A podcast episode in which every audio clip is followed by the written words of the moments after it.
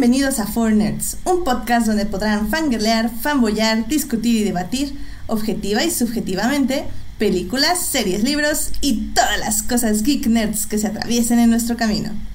Yo soy Edith Sánchez y conmigo se encuentra Alberto Molina. Hola, ¿qué tal a todos? Bienvenidos a este programa número 84. Estamos cada vez más cerca del número 100. ¡Qué nervios! Y la verdad es que pues, como cada lunes, es un gustazo estar aquí con ustedes presente en vivo y pues listo para platicar de todo lo que pasó esta semana en cuanto al mundo del cine, el entretenimiento y todas las cosas geeks y nerds que nos gustan a Edith, a mí y a todos ustedes. Sí, ha estado muy interesante la semana. Eh, hay muchas cosas de qué hablar. Creo que habíamos tenido como programas especiales de cosas que les debíamos desde hace muchos meses. Entonces se nos juntaron varias cositas de las que vamos a hablar el día de hoy. Hoy no tenemos invitado o invitada. Estamos nosotros solos con nuestra soledad, pero también así nos gusta, ¿no, Alberto? De vez en cuando. Sí, digo, de vez en cuando igual hace falta un poco de respiro para estar nada más acá los dos platicando, pero la verdad es que luego sí, sí, se extraña hablar también con los invitados. Sí. Pero hoy es un día que la verdad ha sido un poco pesado y pues también no, no tuvimos tiempo de ver, ni siquiera sabíamos de qué íbamos a hablar bien en sí esta semana. Pero eh, igual creo que va a ser un buen programa de, pues, de descanso, de un poco de desestrés. Así que creo que pues es válido hoy no tener invitado, por lo menos. Exacto. Bueno, pues, ¿qué te parece si sin más nos vamos a los momentos de la semana? Vientos, vámonos.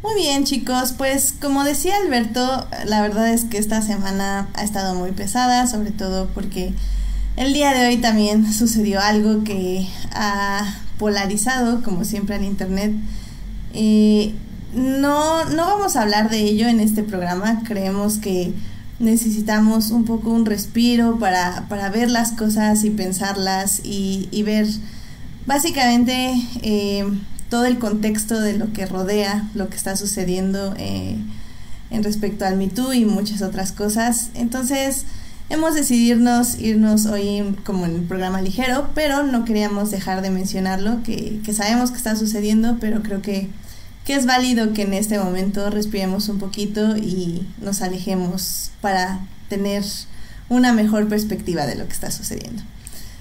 Entonces, pues, en base a eso, Alberto, ¿cuál fue tu momento de la semana? Pues sí, bueno, nada más mencionar exactamente pues eso, o sea, la verdad es que, como dice Did, es un buen tiempo para reflexionar por lo que pasó pues el día de hoy sobre todo y lo que ha venido también pasando durante la semana porque sigue creciendo este movimiento dentro de México. Supongo que saben de qué hablamos, pero no queremos mencionarlo ahorita porque estamos un poco estresados de trabajo, este, un poco cansados de la semana.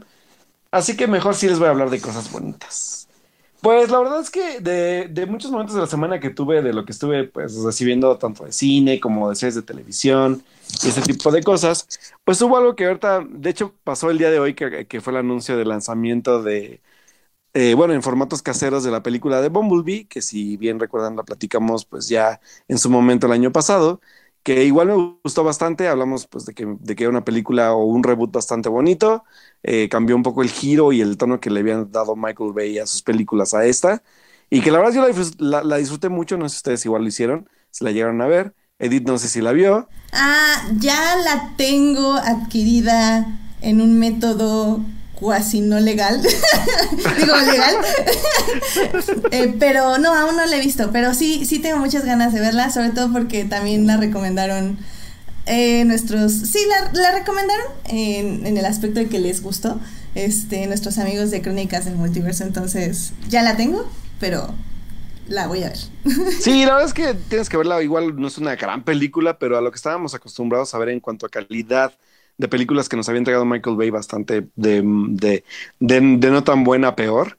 Pues la verdad es que Bumblebee fue una gran sorpresa el año pasado y nos gustó pues a la mayoría por ser tan sencilla y tan, tan, tan, ¿cómo decirlo? Con tanto corazón. La verdad es que la película tiene mucho corazón en, en su historia y sobre todo que mejoró en algunos aspectos, sobre todo visuales. Entonces, la verdad es que sí es una película muy bonita, sobre todo es una película familiar. Eso no lo hacían las películas de Transformers que se iban mucho con sus chistes escatológicos y bastante mal hechos. Y la verdad es que, pues, Bumblebee, como saben, pues a mí me gustó muchísimo. Y ahora que fue el lanzamiento en formatos caseros de esta película, eh, Paramount se atrevió a lanzar un formato que muchos ya dábamos por muerto para hacer el lanzamiento de la película en formatos caseros, que es el VHS. Y la verdad es que el formato, bueno, digo, la edición en VHS de esta película está tan, tan, tan bonito. De hecho, lo acabo de editar hace un ratito para que vean las imágenes de, pues, del formato físico que se lanzó. Y está bien padre el diseño. La verdad es que aquellos millennials que no sepan siquiera de qué hablo, porque seguramente ustedes ya nacieron con el DVD. sí, millennial, no. Nosotros somos millennials, a nosotros sí nos tocó el VHS, pero... Entonces, ¿qué son? Z, sí, la Gen Z, sí. ya, ya entraron directo con DVD, sí. Pues bueno, este era una cajita de plástico que tenía como pues un carrete magnético que se reproducía en una en un algo llamado casetera. Las clases de Millennial Alberto con los Gen Z. no, la verdad es que la historia está muy bonita y, a mí sí me gustaría tenerla, por, sobre todo por la parte del coleccionismo. Y por lo que sé también trae por ahí eh, un material adicional que es físico también, que es algunas partes del guion eh, como, bueno, hojas del guion de la película y unas litografías. Así que creo que esa versión obviamente seguramente no va a llegar a México, pero estaría padre que si son coleccionistas y les gusta pues tener ese tipo de material, pues igual lo, lo puedan buscar en internet, seguramente Amazon lo puede tener, o no sé si es exclusivo de alguna tienda en especial, incluyendo ya en Target, que es como la que tiene este tipo de exclusivas en Estados Unidos. Pero la verdad es que el formato está muy bonito. Eh, la película vale mucho la pena, sobre todo pues para tenerla ahí guardada en ese formato y pues también porque la película está situada en los noventas. Así que la verdad, si son coleccionistas y les gustó Bumblebee, creo que vale muchísimo la pena. Yo la verdad es que sí, voy a tratar de buscarla y obtenerla. No sé si lo logre, pero si no, pues por lo menos sí tener mi copia en Blu-ray o en DVD de, de la película, que la verdad sí, sí vale muchísimo la pena para verla y sobre todo para verla en familia, como les dije. O sea, la verdad es que es una historia muy bonita y que Creo que se los dije en su momento, recuerdo un poco al gigante de hierro. Es como el, el, feel de la película. Así que pues, si son coleccionistas amigos, es una buena opción para hacer crecer su colección con esta edición tan bonita que, que lanza Paramount. Sí, pues ya en el chat, este Julián García ya está vendiendo su videocasetera para quienes quieran hacer funcionar un VHS y no sepan qué es. y, Exacto. y Carlos te está reclamando que los millennials eh, nacieron con la beta, no con el VHS. A mí, ah, bueno, sí, de hecho, porque nos, nos, tocó la, nos tocó la salida del beta. Sí, pero siento yo, bueno, esto lo dijo Carlos, que ya también nos está acompañando en el chat. Eh, siento yo que el problema de, de la beta es que ya estaba, o sea, siento que nosotros interactuamos más con el VHS. Digo. Y que digo, al final de cuentas la interacción, la, interacción era casi similar, o sea, era un cassette literalmente. Solo que lo único que cambió creo que fueron las opciones de calidad de video, que mejoró un poquito más. Y obviamente eh, la, cosa aquí es que eran de más larga, bueno, de larga duración. O sea, eran, creo que los betas eran como de un, un bueno, de duración SP de creo que 120 minutos máximo y los VHS ya alcanzaban hasta casi cuatro horas de grabación en formatos de un poco más baja como expansión dentro de la, magnet de la parte magnética.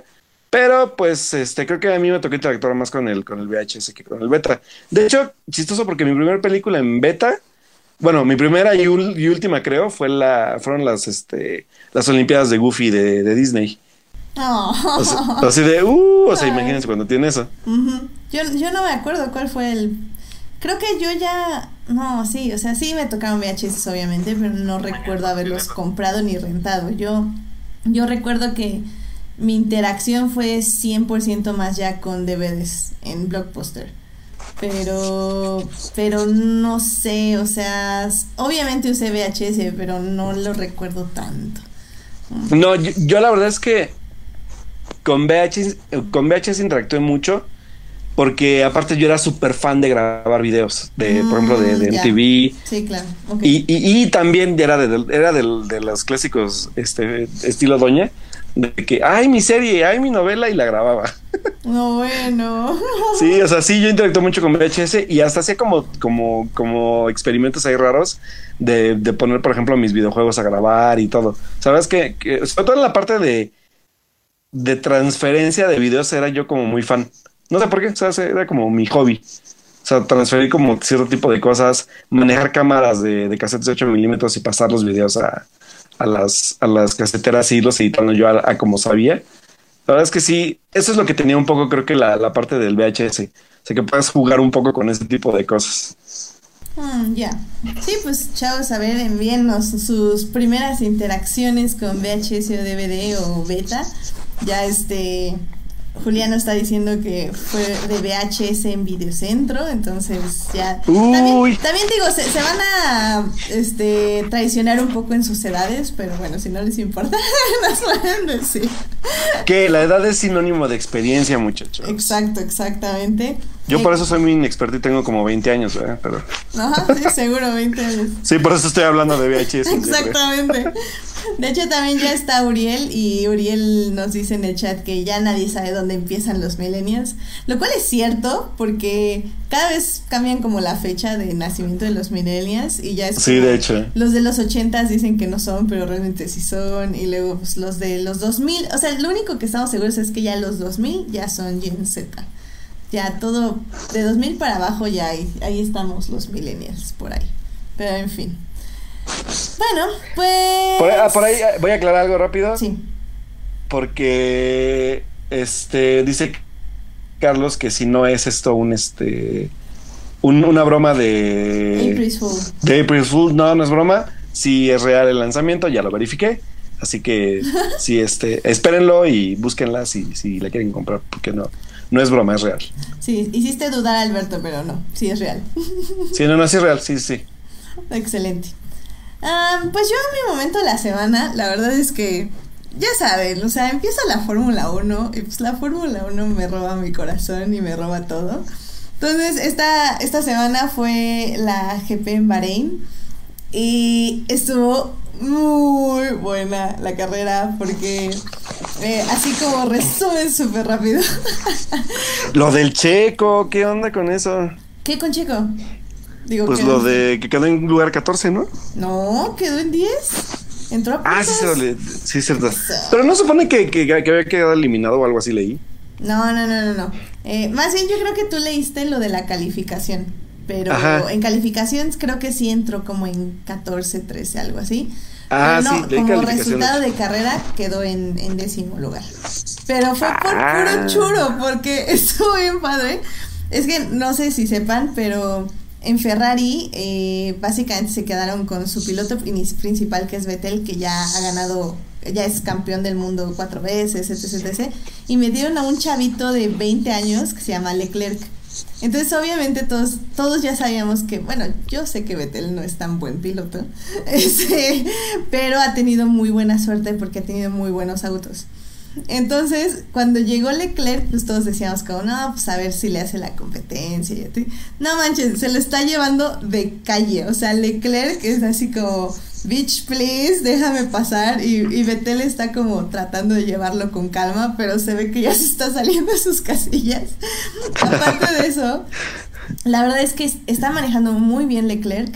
Eh, iba en primer lugar, iba súper bien, hasta, hasta yo ya era como, no manches, sí, gana la carrera, Hamilton te almo, perdóname, pero queda en segundo lugar Hamilton, es lo mejor, pero, pero no, tiene que ganar Leclerc. Entonces en una de esas, Vettel sale volando en un, bueno, no, no, nada más hizo un trompo, se quedó hasta atrás, Hamilton ahí va, y Leclerc empezó le empezó a fallar el motor, se empezó a quedar atrás, le empezó a rebasar medio mundo y todo así como, no, Leclerc, te amamos, ¿por qué? Y entonces, este, de repente dos Renault se apagaron así, alguien le bajó el switch al Renault y ¿Qué? los autos se apagaron. Entonces ya ellos están como en séptimo y sexto. Y fueron cayendo, cayendo, cayendo, cayendo. Por ese mismo motivo entra un safety car. Gracias a eso Leclerc queda en tercer lugar, no queda en cuarto porque ya Verstappen ya lo iba a rebasar sí o sí. Eh, bueno, el punto es que quedó en primer lugar Hamilton, segundo lugar Bottas, en tercer lugar Leclerc.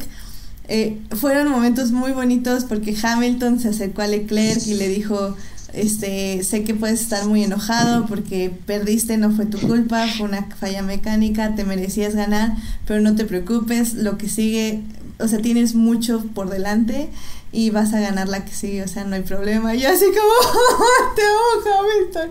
La verdad es que ha crecido mucho como persona y yo lo amo porque es increíble. Y así, y, así estuvo hablando con él. De hecho, así tuvieron como dos conversaciones, digo, en ese momento, ya después ya no sé, pero Ay, fue hermoso y, fue una hermosa carrera y Leclerc se ganó nuestros corazones y Hamilton también, pero porque es increíble. Y así, y, ya, ese fue mi momento. ¿Ven qué bonitas pasiones levanta la Fórmula 1, muchachos? Ay, no manches, fue lo máximo. Fue una muy buena carrera, la verdad sí estuvo muy emocionante. Hace... Bahrein... Bahrein tiene sus cosas, pero pero creo que ha sido como de las mejores carreras que hemos tenido en Bahrein. Entonces estuvo chido. Sí, sí, sí. Mira, mira. Sí, es que yo, yo leí algo igual de, o sea, porque luego sí leo lo de Checo, a ver cómo va. Y algo te que algo así leí que era como lugar 14 o algo así, pero supongo que era de la calificación. Sí, sí, porque gracias a que los dos Renault se apagaron, estaba él como en, en 12 y pues ya quedó en 10. Gracias ah, a eso.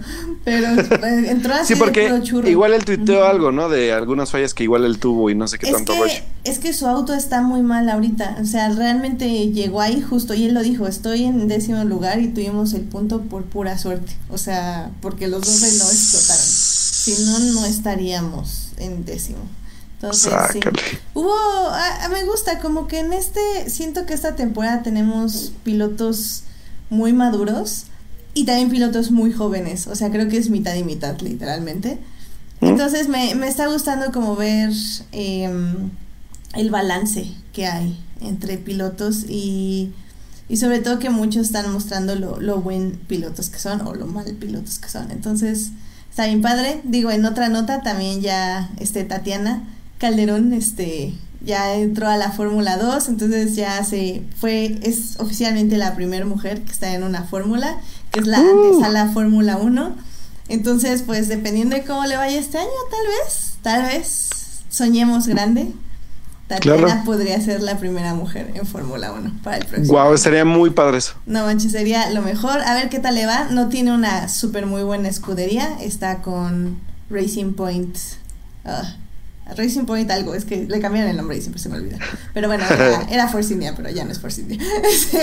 ah, ok, ok. pero pues ojalá, entonces la verdad no, no casi nunca veo esas carreras, pero sí la estoy siguiendo como muy de cerca porque realmente espero que, que ella sea la primera mujer que esté en Fórmula 1. pues esperemos que sí, estaría, la verdad es que estaría muy padre y muy interesante verla ahí. Ojalá. Y sobre todo, pues, verla representando, pues, a México. No, Colombia. ¿Es Colombia? Ah, perdón. Colombiana. bueno, pero a fin de cuentas, eh, una parte de Latinoamérica y, una mujer. Ah, exactamente. muy, muy cañón. Pero estaría padrísimo. Muy padre. Venga, venga. Entonces vamos a ver qué tal le va. Sí. Bueno, pues yo creo que con eso podemos terminar nuestros momentos de la semana. Así que vámonos a noticias. Ahora, noticias de la semana. Eventos. Trailers. Hashtag no vean trailers. Chismes. En, Nerds. Muy bien, Alberto. Pues, ¿qué noticias tenemos para esta semana? Oh, cielos. La primera y la más importante para Edith, yo creo, es que faltan solamente 10 días para el Star Wars Celebration en Chicago. Vamos a tener tráiler de episodio 9, título de episodio 9, probablemente tráiler de Clone Wars, tráiler de Resistance. Vamos a tener libros, se va a estrenar Master and Apprentice de Claudia Gray, van a salir más libros y van a salir Y tal vez un primer vistazo también de a, o, o trailer ya, ¿eh? A, de Mandalorian también. Claro, no. No, no, va, va a ser increíble. Yo voy a estar llorando todo el día, aunque no esté ahí. Y así, porque va a pasar muchas cosas y vamos a tener mil noticias y vamos a hacer un programa especial de Star Wars. Sí, de puro, te estoy de puro Celebration Day. Que no nos escuchas, pero Celebration Day. Y vamos a hablar, y voy a aprovechar y así hablamos de Resistance también, que no he hablado de Resistance. Y, y oh my god, I'm so excited. and I just can't hide. I don't want to lose control and I think I like it. Sí, pues vamos a ver qué, qué tanto, la verdad es que ya, no sé si lo platicamos la semana pasada, pero ya se liberó un, pues tal vez, creo que no dijimos, lo, lo platicamos en el grupo, pero no, no en el programa, que salió un, un tipo de póster promocional filtrado donde se ven nuevos personajes, este, las vestimentas de los personajes ahora. Pero no lo sé, Rick, no lo sé. Pues no me parece tan falso, ¿sabes? Creo que Pero podría no me ser parece posible. tan verdadero. Mm, Ese citripio, no sé, como que me dice como falso, pero... Pero Pues me no lo gusta, sabes, Pero me no gusta lo cómo están todos colocados, porque da a entender que tal vez no es falso. No lo sé, Rick. Y los caballeros de Ren, no sé, no sé, no sé. ¿Quién sabe? Ya veremos si sí es el oficial o no. En todo- Pues sí, dentro de 10 ya, ya lo confirmaremos en 10 días, pero pues digo, igual si sí es verdad. Sobre todo la parte de los caballeros de Ren es como de, mm, ¿será posible? Sí, y digo que ya se ha especulado mucho de que, ah, es que no me acuerdo de cómo se llama la actriz, pero la actriz que era la principal de Americans, que ella Ah, parte de los esta- Caballeros Ren. Eh, pero no estoy bueno, como muy segura. O sea, eso es como lo que especulan. Pero bueno, o sea, si nos vamos a especulación, se están especulando 1349, 1700 cosas. Entonces, Claro, sí. realmente, por eso no, por eso aquí, o sea, ustedes saben que amo Star Wars, pero realmente a mí no me gusta discutir rumores porque son eso, son rumores y, y me gusta oír eh, teorías de canales como Star Wars Explain o mi favorito que es Sky Talkers. Eh, pero, pero es que son rumores y, y solo se divierten los rumores entre fans de Star Wars y no los quiero molestar con cosas que pues pueden no ser ver- verdad, ¿no? Entonces, Sí, claro. sí, no sé. Pero bueno, estamos a 10 días de eso, así que preparen sus apuestas, amigos. ¿Qué pasará?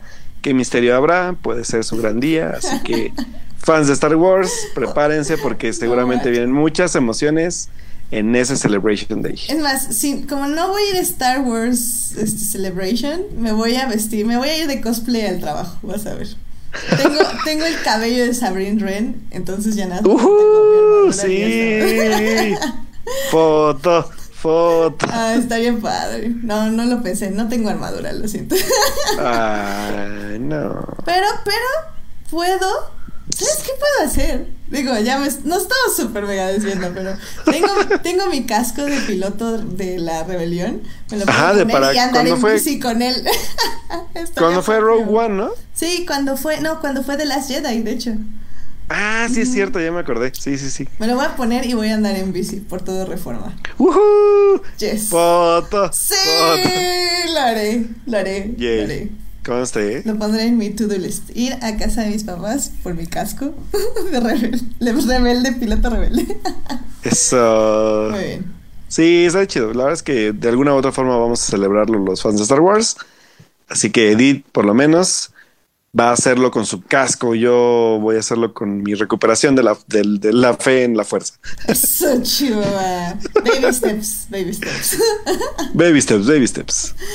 Muy bien. Y rápido hablando, creo que eso no lo hablamos el, el programa pasado, no sé si ya había salido, pero aprovechando hablando de Star Wars, se confirmó que Werner Herzog, que es este director y también actor, pues va a ser ya confirmadísimo el villano de, de Mandalorian, la serie que está hecha por, bueno, que está siendo realizada para Disney Plus y que está producida y dirigida por John Favreau, que conocemos por su papel en el universo cinematográfico de Marvel como Happy y también director de Iron Man, El libro de la selva y próximamente El Rey León. Ah, La verdad, estoy bastante emocionada porque Herzog es como entre comedia y... O sea, como que te, te puedes tomar muy en serio o lo puedes tomar como no, nada en serio.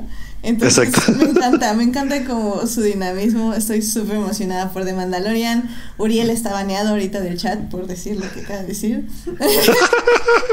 Y este, pero no, yo soy mil por ciento a favor de Mandalorian. Estoy súper emocionada y sí a live, live action de Disney Plus y de Star Wars y todo. ¡Denme todo! ¡Quiero todo! Sí, va a estar, va a estar cañoncísimo. Y aparte supongo que el día de la Celebration Day van a confirmar también ya eso, ¿no? O sea, Sí. o sea bueno, va- más bien vamos a ver algo ya de Werner Herzog como, como el villano de, este, de esta serie. Y que, este, pues hay que recordar que también creo que había participado en una película de Tom Cruise si no me recuerdo, fue Jack Richard, también lo vimos ahí como actor. Ah, sí, sí, sí. De hecho, Así, sí, Ajá. hace poco lo vi en otra cosa, pero no sé si era reciente o ya era algo pasado, pero sí, es, es bastante prolífico en su actor, en sus cosas actorales, por decirlo de alguna forma. por decirlo de alguna forma, sí. Pues sí, esa es como la noticia de Star Wars. Muy bien. Pues también yo tengo como dos hashtag no vean trailers, que de hecho es como las únicas noticias que tengo. Ok. Y lo peor es que lo voy a decir, pero realmente no lo he visto. A ver, tú dilo y yo tal vez ya lo vi y puedo hablar de ello. Es el tráiler de Dora la Exploradora. ¡Sí! ¿Ya lo viste? Oye, porque la verdad es que yo me enteré por Tumblr y, y, y empecé a ver GIFs de cosas que dije, ¿qué? ¿Esto es Dora la Exploradora? Sí, I la verdad es que-. Hay un mega, un mega como gag eh, de internet donde medio mundo esperaba ver otra cosa de ese tráiler, pero porque son unos enfermos malditos, pero no, señores, no es la versión porno que ustedes esperaban o creían que iban a ver. Pero la verdad es miedo, que gracias. sí, la verdad es que fue, sí es muy crítico. Aléjate de Reddit, Alberto, por favor. Sí, sí, sí, sí, me alejo de Reddit. Este, pero la verdad es que yo, yo, yo, no sé si lo viste, pero yo puedo decir algo rapidísimo. El tráiler se ve como una película que sabe que no se va a tomar en serio y eso me llama bastante la atención. O sea, la película no se toma nada en serio a sí misma y eso ya es un gran punto a favor para ellos, porque obviamente no van a traer a un público infantil, sino buscan burlarse un poco también del concepto de Dora la Exploradora para adolescentes y adultos. Y yo vi un tráiler muy como un sketch más que una película, pero me llama muchísimo la atención que así sea. ¿Sabes como qué? Como algo parecido a Baywatch, como la- la- el refrito que hicieron para, para cines con Zac Efron y con La Roca. Sí, sí, sí. Ajá. Algo parecido así como ese estilo. Como que sabes que no puedes eh, emular a lo que, a lo que significa lo original, pero te burlas de ello. Y eso está muy divertido.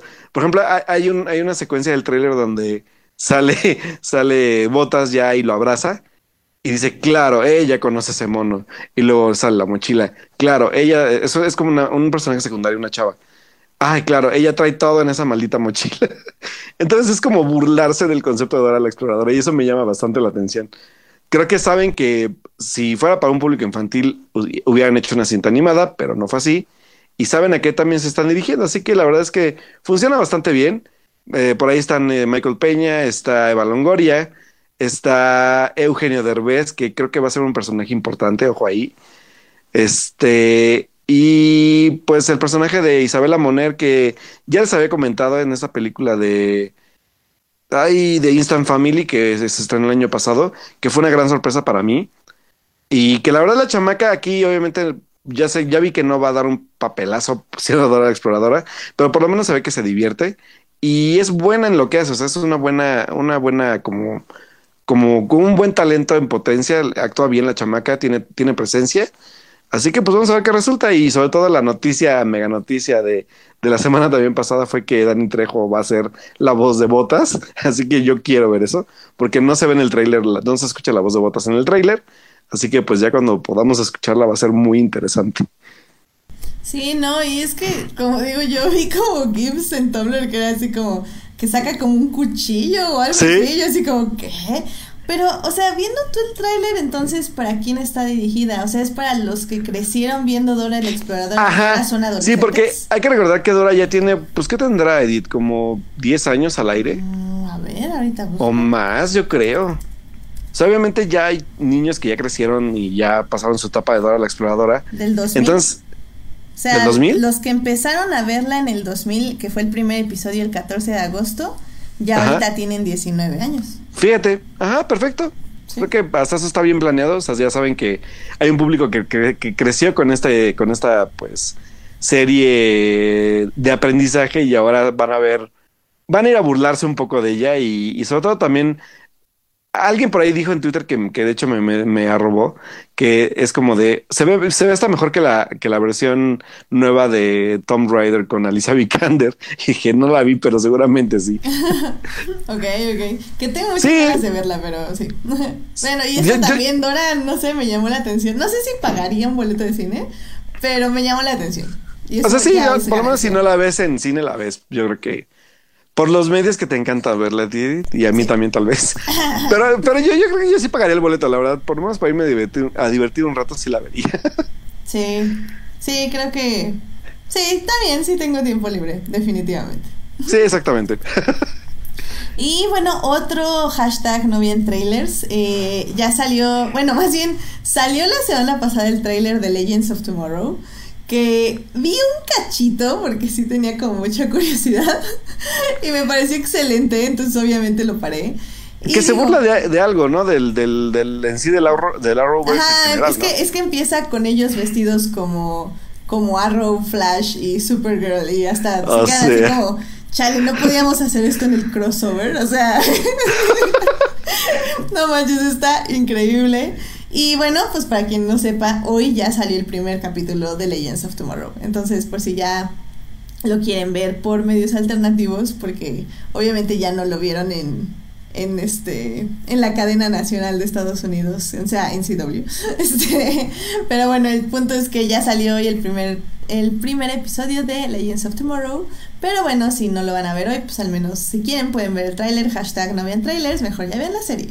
Pero yay, Legends of Tomorrow, la mejor y única serie de CW. Yes. Y su única carta ya libre porque y exitosa. Sí, y de hecho también se anunció que la actriz que hace a Felicity, si no me recuerdo, ya no va a regresar este a la Rovers, ni siquiera a sus 10 últimos episodios de Arrow, lo cual la verdad se me hizo algo raro porque pues ya digo, ya son ya como. O sea, ya son 10 episodios. Ahora sí, ahora sí que pa' qué o qué. Sí, o sea, digo, realmente no sé. Según yo tengo entendido, por lo poco que he visto de Arrow, así como en Tumblr y en redes, según tengo entendido, creo que ella sí está muerta o algo así, o va a morir o algo así. Entonces, supongo que fue como su salida de ya la serie, pero no sé, me parece raro que ya no quieras regresar a los últimos 10 episodios, o cuando estuviste desde la primera temporada, básicamente. Pero bueno, pues ya veremos ahí. Me dirán Monse y. Pues Monse creo que es la única que creo que ve Arrow. ya me contará porque. ¿Por qué ella, ¿eh? ¿Qué pasó? Ya tampoco. Es que no me acuerdo. Me acuerdo que nos mencionó, pero no me acuerdo si dijo que ya no veía Arrow o ya no veía Flash o ya no veía las dos. O ya no veía nada. No veía nada. no, bueno, pero, pero sí. Y pues ya, pues haces eso de, de Alan Rovers. Yo vi el último episodio de Supergirl porque me lo recomendó Joyce. Estuvo bien, pero pues ya es el penúltimo episodio literal. ya no tengo mucho que opinar de Supergirl. Qué triste, pero... pero bueno, pues digo, todavía siguen vivas las series. Siempre esperando que alguien las mate, o no lo sé. Ya sé. Pero bueno. Pues esas son yo todas las noticias que tengo. No sé si tengas tú algo más. Yo tengo una que me llamó la atención también la semana pasada y que digo, solo queda ver porque como siempre ya saben, son, están en pláticas o son rumores, como diría en la esquina, el venao, el venao. Pero eh, según se ha, bueno, se, un medio de Estados Unidos, no me acuerdo cuál, dijo que Angelina Jolie está en pláticas para poder protagonizar su primera película dentro del universo cinematográfico de Marvel. ¿En qué? En una película de, o bueno, una adaptación al cine del cómic Eterno, Eternals, que eh, también es uno de los cómics eh, importantes de Marvel. Y pues eh, la película se supone que también se, ya tiene una directora a la vista que se llama Chloe, Chloe Shaw. Y pues está trabajando ya en ver si va a protagonizarla ella, obviamente con más actores porque es un grupo de superhéroes a final de cuentas. Los que son fans de, de, Eternal sabrán de qué hablo, incluyendo pues por ahí igual Thanos está dentro de este tipo de universo. Pero pues vamos a ver qué planea ahora. Obviamente todo este tipo de nuevos proyectos tienen que ver con el final de la fase Infinity Saga que ya la titularon así los, los no, bueno, los productores de Marvel, incluyendo Kevin Feige, que así ya la tituló se acaba pues la Infinity Saga y vendrán pues ahora cosas nuevas, incluyendo este proyecto de Eternals, así que vamos a ver pues qué se planea y pues ver si Angelina Jolie se siente cómoda con, con este universo, porque creo que nunca la hemos visto en algo así. O sea, creo que lo más hardcore que la hemos visto pues es en bueno, o sea, ese ha sido, ha sido este, ¿cómo se llama esta? Tom Raider. Sí. Eh, o sea, Lara Croft. Eh, Sí. También lo hemos visto en Wanted, que también es como un papel más violentón. Mm, sí, sí. Así que, pues digo, igual no le costaría tanto trabajo, pero me refiero más al universo. O sea, al, al- si el cine de superhéroes sería lo suyo. Así que, pues bueno, si, si se logra esta como, pues, como cerrar este como tipo de contrato, pues obviamente Angelina Jolie también sabe que se está atando, pues, por lo menos a tres películas de, de cajón para Marvel. Así que, pues, vamos a ver cómo, cómo avanza el proyecto y ver si Eternals logra llegar al cine después de, pues, este cierre de, de una fase tan importante de 10 años de Marvel. Pero bueno, a, mí dos cosas. Ah, Una se me hace como extraño porque, o sea, generalmente los actores que salen en el universo de Marvel no son conocidos, comillas, comillas. O sea, no sé, siento que Angelina Jolie es como mucho nombre para Marvel. O sea, como que no, Ah. no puedes no pensar en... O sea, ¿sabes? Es como, ya no puedes pensar en Robert Downey Jr. si no piensas en Iron Man.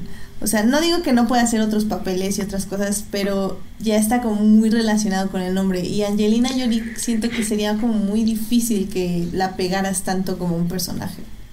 Sí, a eso me refiero también, o sea, que al final de cuentas, no sé, a eso me refiero con la comodidad de un personaje en este universo. Y digo, y lo hemos visto con, por ejemplo, con Natalie Portman, que tú creías que podía haber dado más para, para, para este universo que se creó y al final de cuentas, pues es el personaje, ¿no? Eh, es un ejemplo como un poco más, más cercano a, al tipo de actrices que son y el tipo Sí, de proyectos sí, que llegan a elegir. Sí, tienes, Pero- razón ahí. Y digo, Uriel nos está Pero- dando también el ejemplo de Scarlett Johansson, que era conocida. Sí, sí, o sea. Pero sí, sí fíjate, pero fíjate razón. que Scarlett sí No tiene sé. como, tuvo como, o, o bueno, tuvo como la, no sé si la fortuna de tener o desarrollar un personaje interesante dentro del universo que sí aportó algo, a comparación, por ejemplo, de que Natalie Portman fue solamente un interés no daba como para más, ¿sabes? Sí, no. O sea, también dependerá mucho de, de- de qué personaje le den a, a Angelina y ver cómo la explota, pero sin, si igual ella no se siente cómoda y recordemos que Angelina también es una actriz bastante, con bastante como, como agenda en la parte de activismo, en la parte de dirección, en la parte de producción de otro tipo de proyectos, como para atarse un proyecto así, ¿sabes? Entonces igual lo dudaría mucho, pero si se logra, pues habrá que verse qué, qué hace dentro de este universo, ¿no? Sí, sí, sí. Y bueno, también digo, ya sé que es como shameless plug para nuestros amigos de Crónicas, les juro que no nos están pagando nada. Pero es que se me hizo muy interesante porque su podcast de Captain Marvel, eh, sí fue en el de Captain Marvel, sino que ahorita Auriel me corrija, eh, hablaron justo de esta siguiente etapa de los Eternals. Y pues obviamente uno que es súper ignorante en el mundo de los cómics y no sabe absolutamente nada de eso, pues sí, se me hizo como súper interesante de, de qué es lo que sigue para, la, para el universo de Marvel. Entonces, si quieren, ahí pueden escucharlos. Ahí por ahí de las dos horas y media hablan ya de eso. aguanten. Porque, no, no, no, o sea, la verdad les digo aguanten, pero se pasa muy rápido el tiempo con esos chicos. La verdad me caen muy bien. Entonces, pues bueno, ahí está la recomendación. Bien, entonces vamos a escucharlos para ver qué nos dicen sobre pues este futuro que le depara Marvel, ¿no? Que también a, nos- a todos nos intriga porque pues ya literalmente en abril empieza una nueva etapa. Bueno, o sea, ya, este mes más bien. Exacto. Este mes, este mes recuerden mes que es de dos. De Infinity, digo de Infinity War, de Endgame y de Game of Thrones. Se nos, se nos acaban dos etapas de dos, dos etapas importantes en las en las series de televisión y en el cine. Así que no es, no es de menos que abril sea uno de los meses más esperados por los fans de, de ambas cosas. Tarara. ¡Emoción! Ay, que yo sé que me, ya me escribieron como dos personas para pedirme mis recaps, pero ay, no sé si voy a poder, es demasiado estrés mental. tanta emoción, tanta emoción. A ver, a ver qué sale, a ver qué sale. Ojalá este sea mi magnífico triunfo, no, este regreso a, a los recaps Y escritos. Y por cierto, si se quieren también poner al, al- al- al corriente con Marvel, tienen literalmente a partir del, creo que a partir del 3 de abril, ven, pueden ver una película cada día del universo cinematográfico de Marvel y cuando acaben van a llegar exactamente al estreno fresquitos para ver el cierre de los 10 años de Marvel. Oye, mi papá ya está súper aplicado, ya ven Avengers. eso, eso es todo. Dice que las está viendo como en pedazos de 20 minutos, pero las está viendo. ya ves, eso sí es compromiso con, con, con el universo cinematográfico. Oh, sí, oh, sí. Le digo, pero, mejor ve Game of Thrones. Y dice, pero Game of Thrones no lo tengo aquí a la mano, no lo tengo en Netflix. Y así que, bueno, tienes un punto ahí. eh, that's, that's a good point. Y aprovecharlo antes de que los quiten. sí, ya sé, sí, porque ya viene Disney Plus. ¿Qué va a tardar en llegar a México? Yo digo que al menos un año o dos. Bueno, un año. Yo digo que un año. No creo que se tarden tanto. Bueno, un año. Entonces, ahí viene, lento, pero seguro. Pero seguro. Y bueno, pues para acabar, tengo, voy a acabar con dos noticias. Una que me interesa bastante y una que es un poco triste. Pero bueno, rápido. La primera. La nueva película del director Sam Méndez, que ya tiene nombre y que se titula 1917, que va a tratar sobre la primera, es un drama de la Primera Guerra Mundial. Ya tiene pues casi casi lleno a su elenco para la cinta. Y la neta es que pinche el encaso que trae la película. Y siendo San Méndez, pues la verdad es que me emociona bastante. Aunque su última película de James Bond no me haya gustado del todo. Pero la verdad es que debemos reconocer que Sam Méndez también es un director importante. Así que, pues, ¿quién está dentro de este elenco? Nada más y nada menos que Benedict Cumberbatch, Colin Firth. Richard Maiden, eh, Richard Maiden, nuestro rey del norte, y Mark Strong. No sabía que Benedict Cumberbatch iba a ser un epic return, algo. Eh, qué hubo. Así que, señores, 1917 se antoja bastante interesante.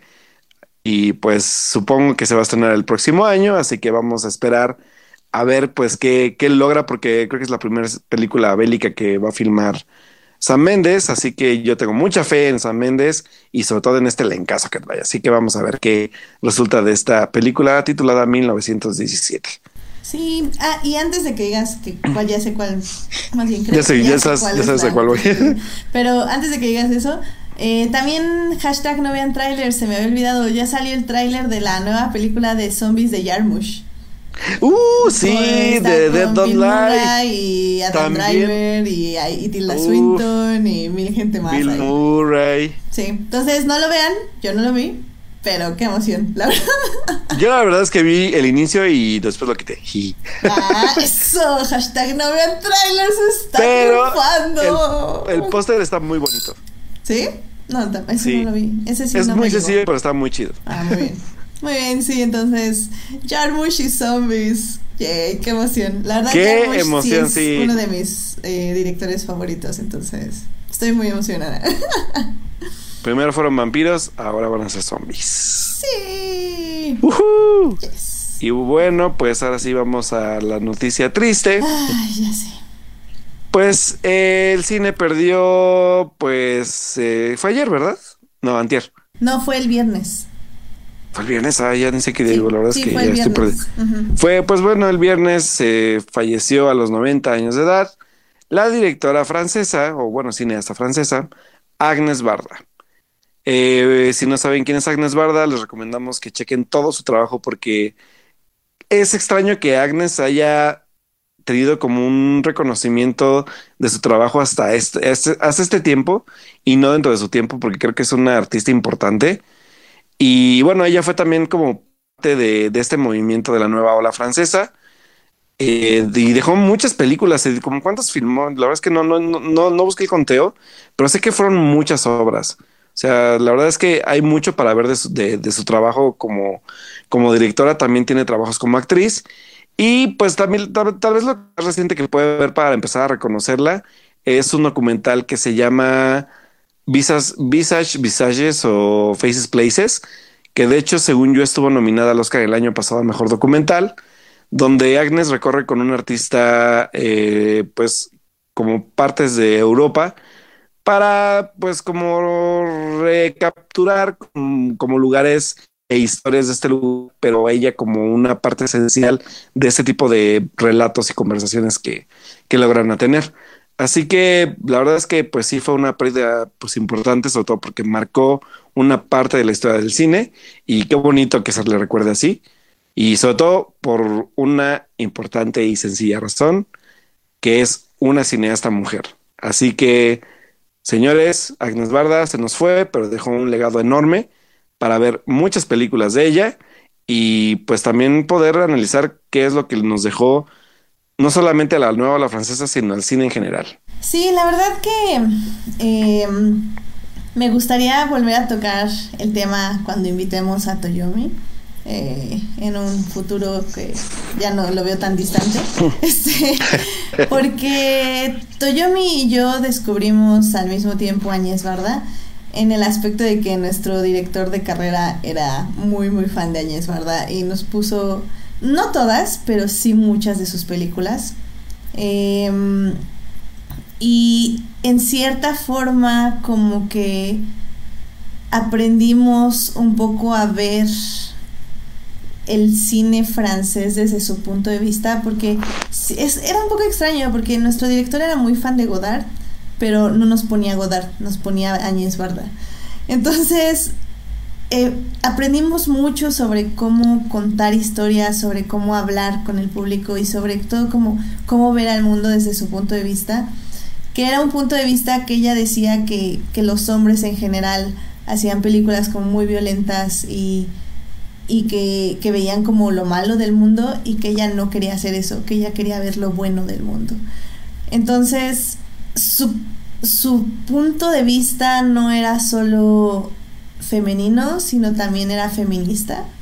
Ella desde un inicio sabía que lo que lo que le costó llegar a grabar y ser parte de la nueva ola y cómo era juzgada y cómo era vista ante los demás y eso no no la llevó al lado oscuro de la fuerza, sino que decidió mostrar el, mundo bello que la rodeaba todo el tiempo y, y digo, si quieren empezar a buscar películas de ella, eh, yo estuve buscando de hecho el fin de semana porque yo no he visto Faces Places, entonces la busqué y me costó un poco de trabajo, pero sí la encontré.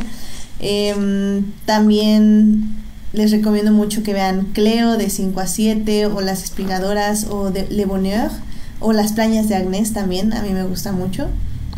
Eh, todas estas películas son muy muy bonitas. Ella vino en el 2008, eh, yo no tuve la oportunidad de ir a verla, pero por ejemplo Toyomi yo sé que sí la conoció. Digo así como rapidísimo, tampoco es como que se detuvo a hablar con ella, pero yo sé que está como muy feliz de haber tenido esa oportunidad. Y les recomiendo muchísimo su cine. Eh, no es un cine que creo que estamos acostumbrados a ver o que les estamos como acostumbrados a recomendar. Creo que deberíamos, de hecho, recomendar más cine de este tipo más seguido. Em, y creo que les va a dejar algo. Creo que su cine siempre deja algo.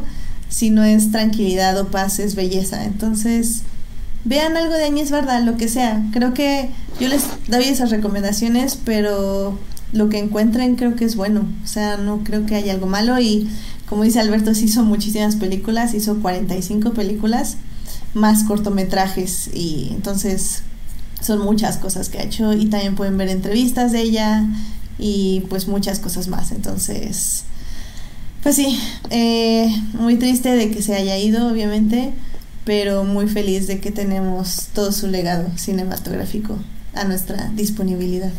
Y que también marca como un parteaguas para aquellas realizadoras cinematográficas para que también busquen, así como Agnes lo hizo, pues su visión dentro del cine, ¿no? Y creo que, como dices ella, pues su peculiaridad era esa, o sea, buscar lo bonito del mundo que la rodeaba y contar historias de ese estilo y que le dejaron algo al, bueno, al mundo del cine y, obviamente al mundo del cine francés. Y, creo que de eso se trata a veces también la vida, ¿no? O sea, de ver qué dejas en el mundo. Y Agnes creo que sin duda dejó pues 45 películas y muchos cortometrajes y toda una visión para estudiar para nuevas generaciones. Sobre todo esto de, la invitación a ver este tipo de cine es eso, o sea, como ver un poco también a, lo que ha, hecho alguien más desde de, pues, de edad y también redescubrir un poco al cine más allá de, lo que siempre estamos viendo, ¿no? Sí, sí, la verdad se, te va a extrañar Añez Esparta.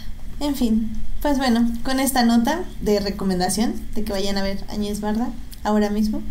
Este, bueno, no, ahorita mismo, pero váyanla bajando mientras, digo, digo, adquiriendo mientras vemos el programa. digo, hablamos del programa y así. Pero bueno, con esto nos podemos pasar a las series. ¡Vámonos! Series, Televisión, streaming en... For Nerds. Muy bien, Alberto, pues... ¿De qué serie gustáis hablar vos? Ah, voy a empezar rápido hablando de algo que me pasó el fin de semana. Bueno, en la semana, la verdad es que tuve un- he tenido unas semanas muy pesadas en el trabajo y en verdad estoy esforzándome por buscar algo que me, que me haga reír, pero que a la vez me guste, que tenga este como, este como balance entre algo memorable, pero que me divierta.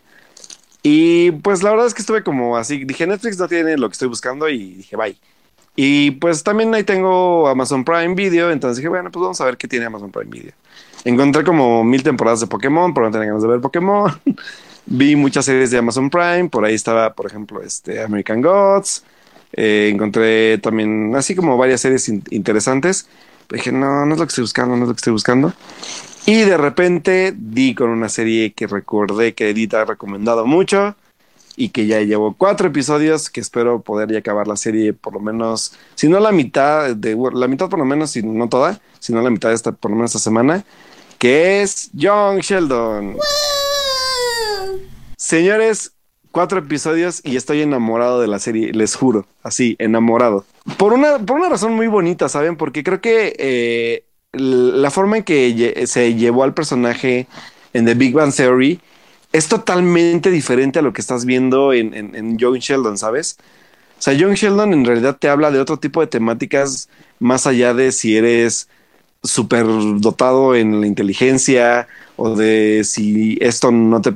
Esto más bien te hace una persona, porque la verdad es que Sheldon a veces es una persona un poco insoportable dentro de la serie. La verdad es que yo no acabé de Big Bang Theory, pero mm, Sheldon siempre ha sido un personaje divertido, pero a veces un poco antipático. Y es totalmente todo lo contrario en la serie. O sea, el personaje de Sheldon, niño joven, es un, un descubrimiento muy bonito que va entre la aceptación, la familia y el aprendizaje de estos núcleos que se hacen. Y sobre todo un poco de la tolerancia también hacia los mismos, ¿eh?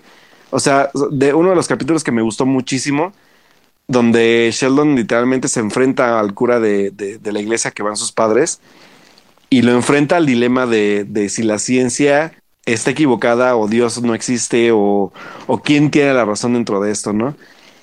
Y ver el cómo dirigen este guion del episodio hacia un punto neutro me parece de lo más bonito y a la vez de lo más, ¿cómo decirlo? Como, como, como acertados, yo creo que es la palabra.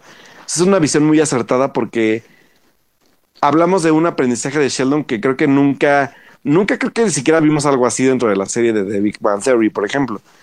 Y la verdad es que la estoy disfrutando muchísimo. El chavito es un personaje súper empático, pese a ser el, listillo de, de, de la familia y de su escuela.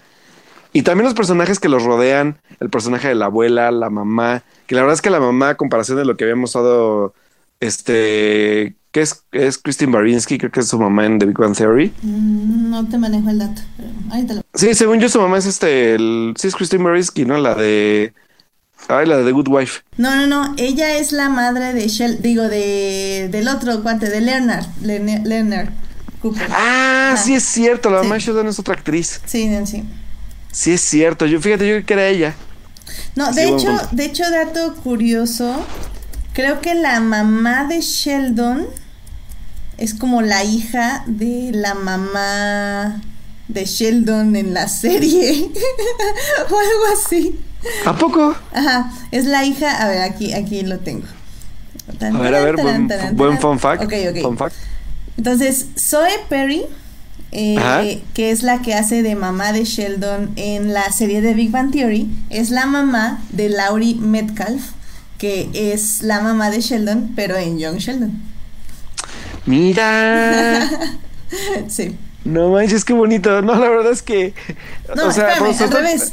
Laura el Metcalf es hija de Zoe Perry. ah, ya, ya. Perdón, es ya, que ya. invertí los nombres, pero sí. No, la verdad es que, o sea, todos los personajes de la familia son muy interesantes a, a su estilo cada uno. Y oh, también, obviamente, la época en la que se desarrolla, eh, la forma, sobre todo los diálogos están muy bien planteados. No, no me esperaba un diálogos de ese tipo. Y no sé, la estoy disfrutando muchísimo. Sí, Ya esta sí es de esas series que ya agarré y no la voy a soltar hasta que la acabe. Y no duran mucho, es, es una serie, yo creo que tiene mucho corazón a los cuatro capítulos que llevo y la estoy disfrutando muchísimo, así que lenta un poco tarde, pero ya la descubrí, así que pues ahí voy. Yo, yo tengo una pregunta. ¿Ya te salió una lagrimita o todavía no? Con lo del papá. Sí. Sí. Eh, de hecho, es el episodio que te conté, que estoy contando del, del, de esta. Sí. De esta como, como forma como neutral de llevar las creencias de Sheldon y las y la parte como también de la religión que tiene mucha arraigada la familia. Sí es un episodio bastante no fuerte, pero es un, es un, es un episodio muy, muy reflexivo y muy emotivo. Que Sheldon tiene un punto de, de donde dice, bueno, ok, voy a tener que creer en esto, en la parte de la fe, con tal de que se solucione lo que está pasando ahorita, ¿no? Y ese, ese, ese momento es muy, es de los más emotivos que me ha tocado y supongo que me van a tocar muchos más, pero ya de aquí me marca la pauta de qué tipo de serie va a ser. Y la neta, es este tipo de series son las que me gustan porque te hacen reír mucho, pero a la vez tienen un mensaje muy padre para, para comunicarte y para ponerte a reflexionar un poco sobre lo que tratan de, de las temáticas, ¿no? Entonces creo que sí, me gustó descubrirla y decidirme por ver eso. Y dije, mm, creo que sí fue un, fue de esos momentos en que creo que elegí bien en el mood en el que estaba y en lo que necesitaba ver en ese momento. Sí, la verdad es, una serie muy, muy bonita. Me encanta. Sí, Young Sheldon está muy padre. Eh, nos pregunta Uriel si es cierto que Alf sale en un episodio. Efectivamente, no Alf, nuestro Alf de Fortnite, sino Alf, la. Que, es que no es marioneta, la marioneta. Y sí, sí sale en un episodio de Young Sheldon. Entonces, véanlo para que vean ah. qué sale y ya. Y me dicen qué tal. Pero sí, no, 100% Young Sheldon. Qué bueno que ya no solo es mi recomendación, ya también, por si no me creían, también Alberto ya se las recomiendo. Sí, la verdad es que sí, es una muy buena recomendación, la neta. Bueno, pues ahora yo voy a meter una serie. Eh, justo terminé, bueno, continuando más bien, vamos a continuar esta vena hermosa de series que nos traen fe en la humanidad. Ya acabé la tercera temporada de Queer Eye. Este... Definitivamente, como siempre, tiene como tres episodios, eh, cuatro tal vez. Bueno, no, tres, yo diría tres episodios que no están como súper increíbles. Como que la persona que trataron de de acercarse como que no les dio como que lo que esperaban. Pero hijo, todo lo demás está hermoso, la verdad. Así, creo que esta es la temporada que menos he llorado. Bueno, no he llorado, pero que me han salido lágrimas. Esta, esta no ha sido tan así. No sé si fue por personal o porque realmente no me llegaron tanto las historias. Pero igual que siempre creo que te dejan como una súper una muy buena lección sobre cómo amarte a ti mismo, eh, que tú importas, eh, sin importar cómo luzcas o, cómo te veas, que mientras ames a los demás y muestres eso a la humanidad, muestres lo mejor de ti mismo, eh, tienes derecho a, más bien, vales y que eso no debe, o sea, tu apariencia no debe determinar eso, o sea, de, bueno, tu valía Em, muchas cosas de autoestima, muchas cosas de cuidarte a ti mismo, a ti misma. Eh, hay como dos episodios que más que eh, tratar de como subirle el, el, autoestima a las personas, que en este caso son dos hermanas y una chica, también hablan un poco sobre, bueno, el de la chica es sobre concientizar a las personas sobre el rechazo que sobre lo fuerte que es el rechazo de una familia a su hijo nada más por amar a alguien que entre comillas no es lo normal, porque el amor siempre tiene que ser la regla. Y, y es muy hermoso ese episodio, muy bonito, muy del corazón, sobre todo en este caso de Bobby. Bobby se abre mucho con la chica. Hay otro episodio que son dos hermanas que toda su vida han trabajado y toda su vida se han eh, pues sí, o sea, pues han tratado de sacar adelante a su hija y a su sobrina en este caso, su hija sobrina.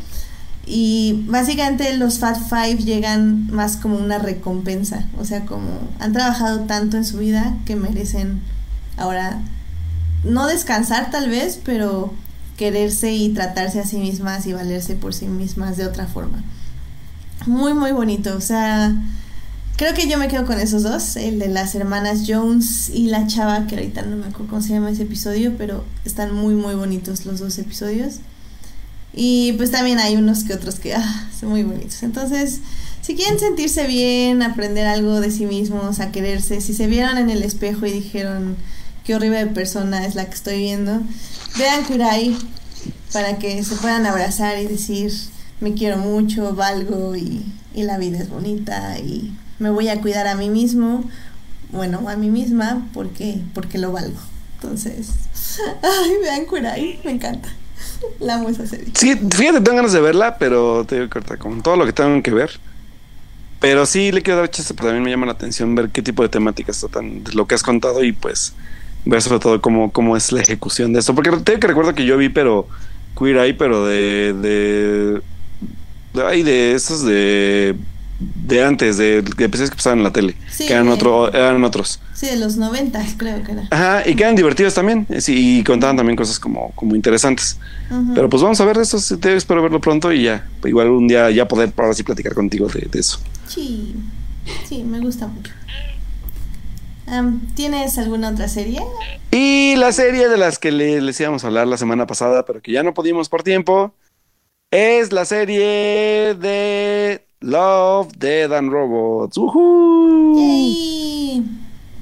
¿Qué es Love, Dead and Robots? Es un concepto que literalmente toma los temas de su título, que es el amor, la muerte y robots, para, pues, este, a través de. Son. ¿Sí? ¿Qué dijimos que eran?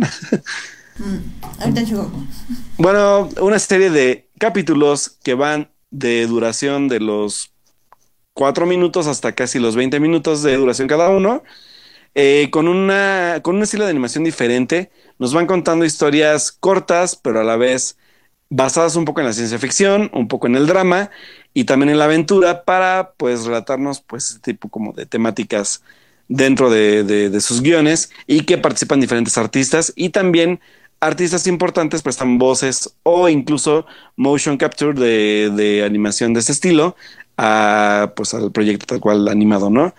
La verdad es que dentro de estos obviamente hay unos que están como muy cortos y muy extraños. Hay uno que tiene que ver con Hitler, que es de los más bizarros que yo creo que vi. Este, por ahí está igual otro que tiene que ver con yogurt. No sé, no sé, no sé de qué, qué, fumó el artista que creó ese episodio, los creadores. Sí. Está muy interesante, pero a la vez está muy bizarro. Pero también hay episodios muy importantes y muy bonitos por ahí, sobre todo, yo, yo disfruté muchísimo uno que se llama Good Hunting, que se llama este, Buena Cacería, que no sé si Edith si alcanzaste a ver ese. Em, creo que no. Digo, chicos, tengo que confesarles que no la acabé, pero tengo como mis razones por la por, por que no la he acabado. Pero si quieres, primero hablamos de lo que te gustó. Creo que ese no lo he visto, Albert. Good Hunting no me suena. Ah, bueno, ok. Eh, bueno, Good Hunting es de mis episodios eh, favoritos.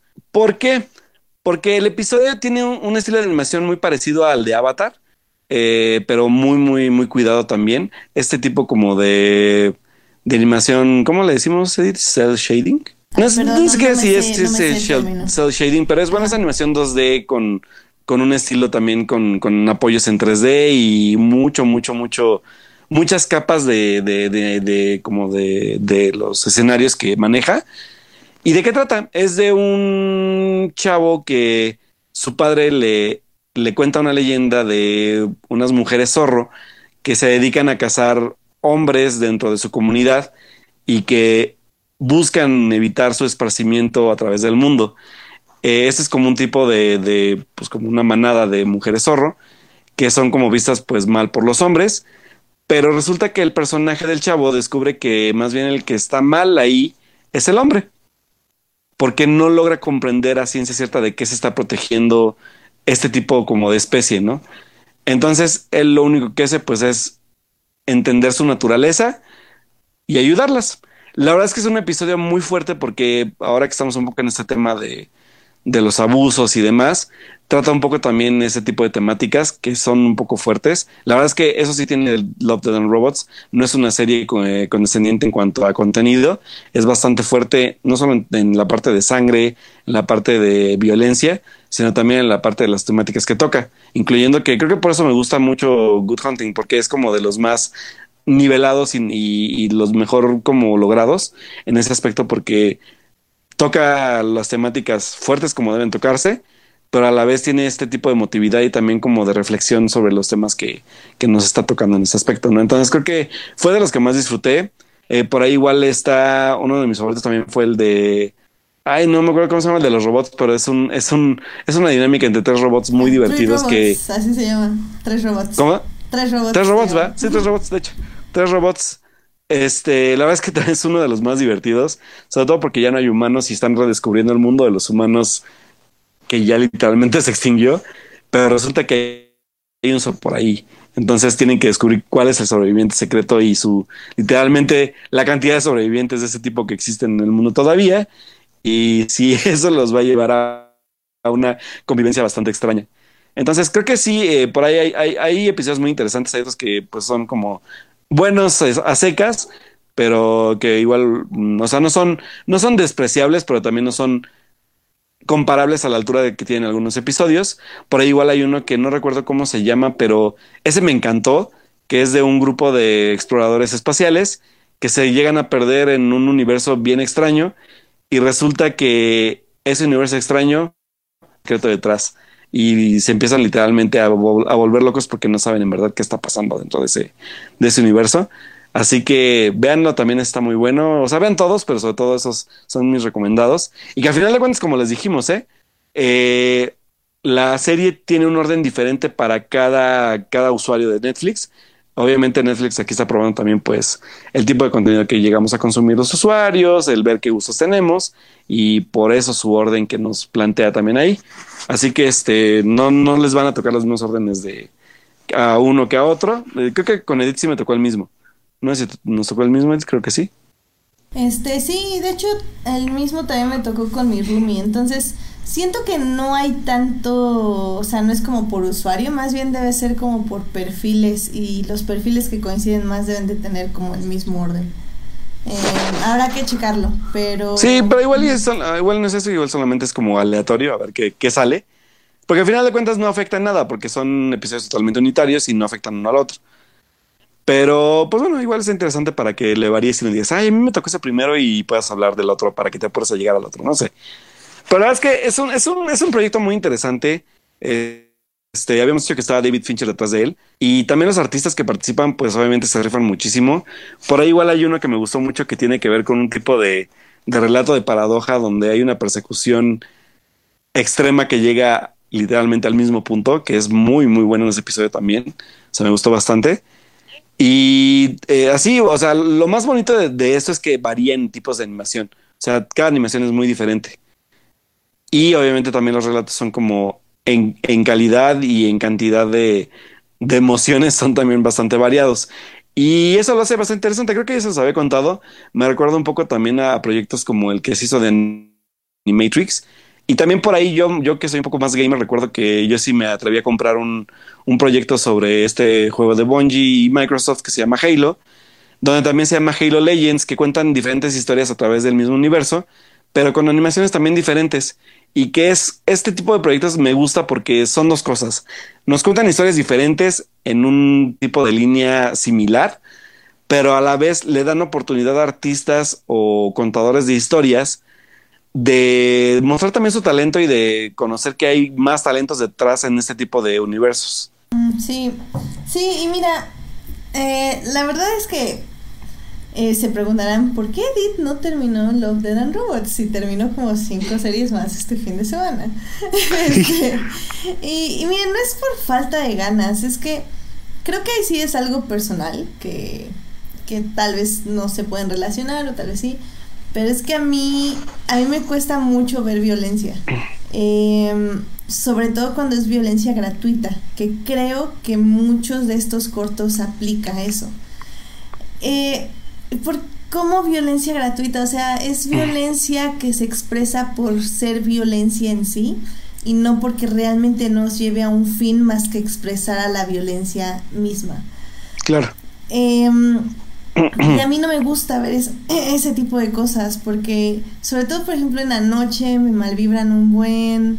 Eh, no, no, me, no me gusta dormirme con cosas así. Y luego en el día sí las veo, pero igual, o sea, siento que nada, estoy viendo sangre y destripados y, gente violentando a otra gente.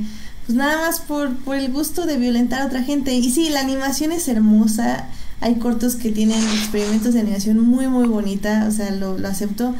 Pero, híjole, a mí, a mí me cuesta mucho ver este tipo de series, aunque sean cortos. Eh, sí la quiero acabar de ver, pero me la estoy llevando tranquila porque como digo, no, no me gusta. Y por eso es que no veo tanto cine de terror, porque si ya me voy a violentar, pues al menos que sea con una violencia que tenga un sentido o un, un, un objetivo más allá de nada más de ser violenta. También por eso no veo mucho cine de terror, solo...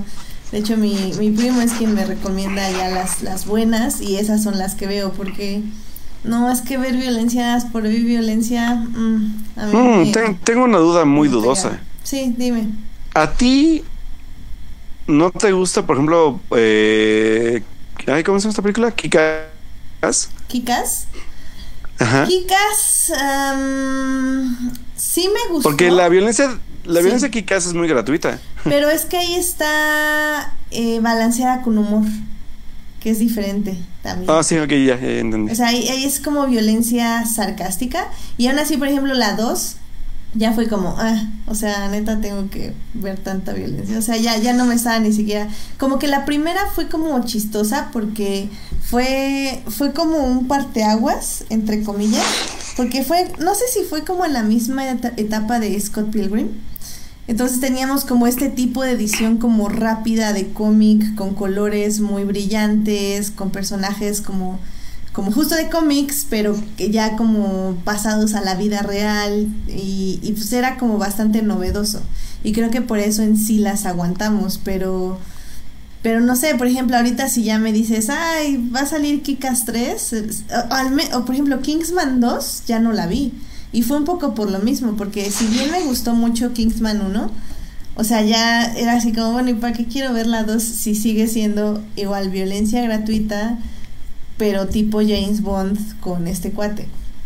¿Sabes? Es, es, o sea, son cosas que prefiero no ver, pero si las voy a ver, o que sean muy, muy buenas, o sea, que sea una violencia que tenga un fin más allá de la violencia en sí, o que estén un poco endulzadas con comedia. Así sí me, Sí, o sea, que, hay un balance de géneros ahí. Exactamente, que hay un balance. O sea, que no, no voy a ver. Por ejemplo, recuerdo que vi mucho. que es una muy buena película. Ah, es. creo que era con Liv Tyler. Era. y que hubo una, una secuela que es como una. personas con máscaras que entran a tu casa. Y nada ah, la de. Strangers, ¿no? Strangers algo así. Ajá, algo así.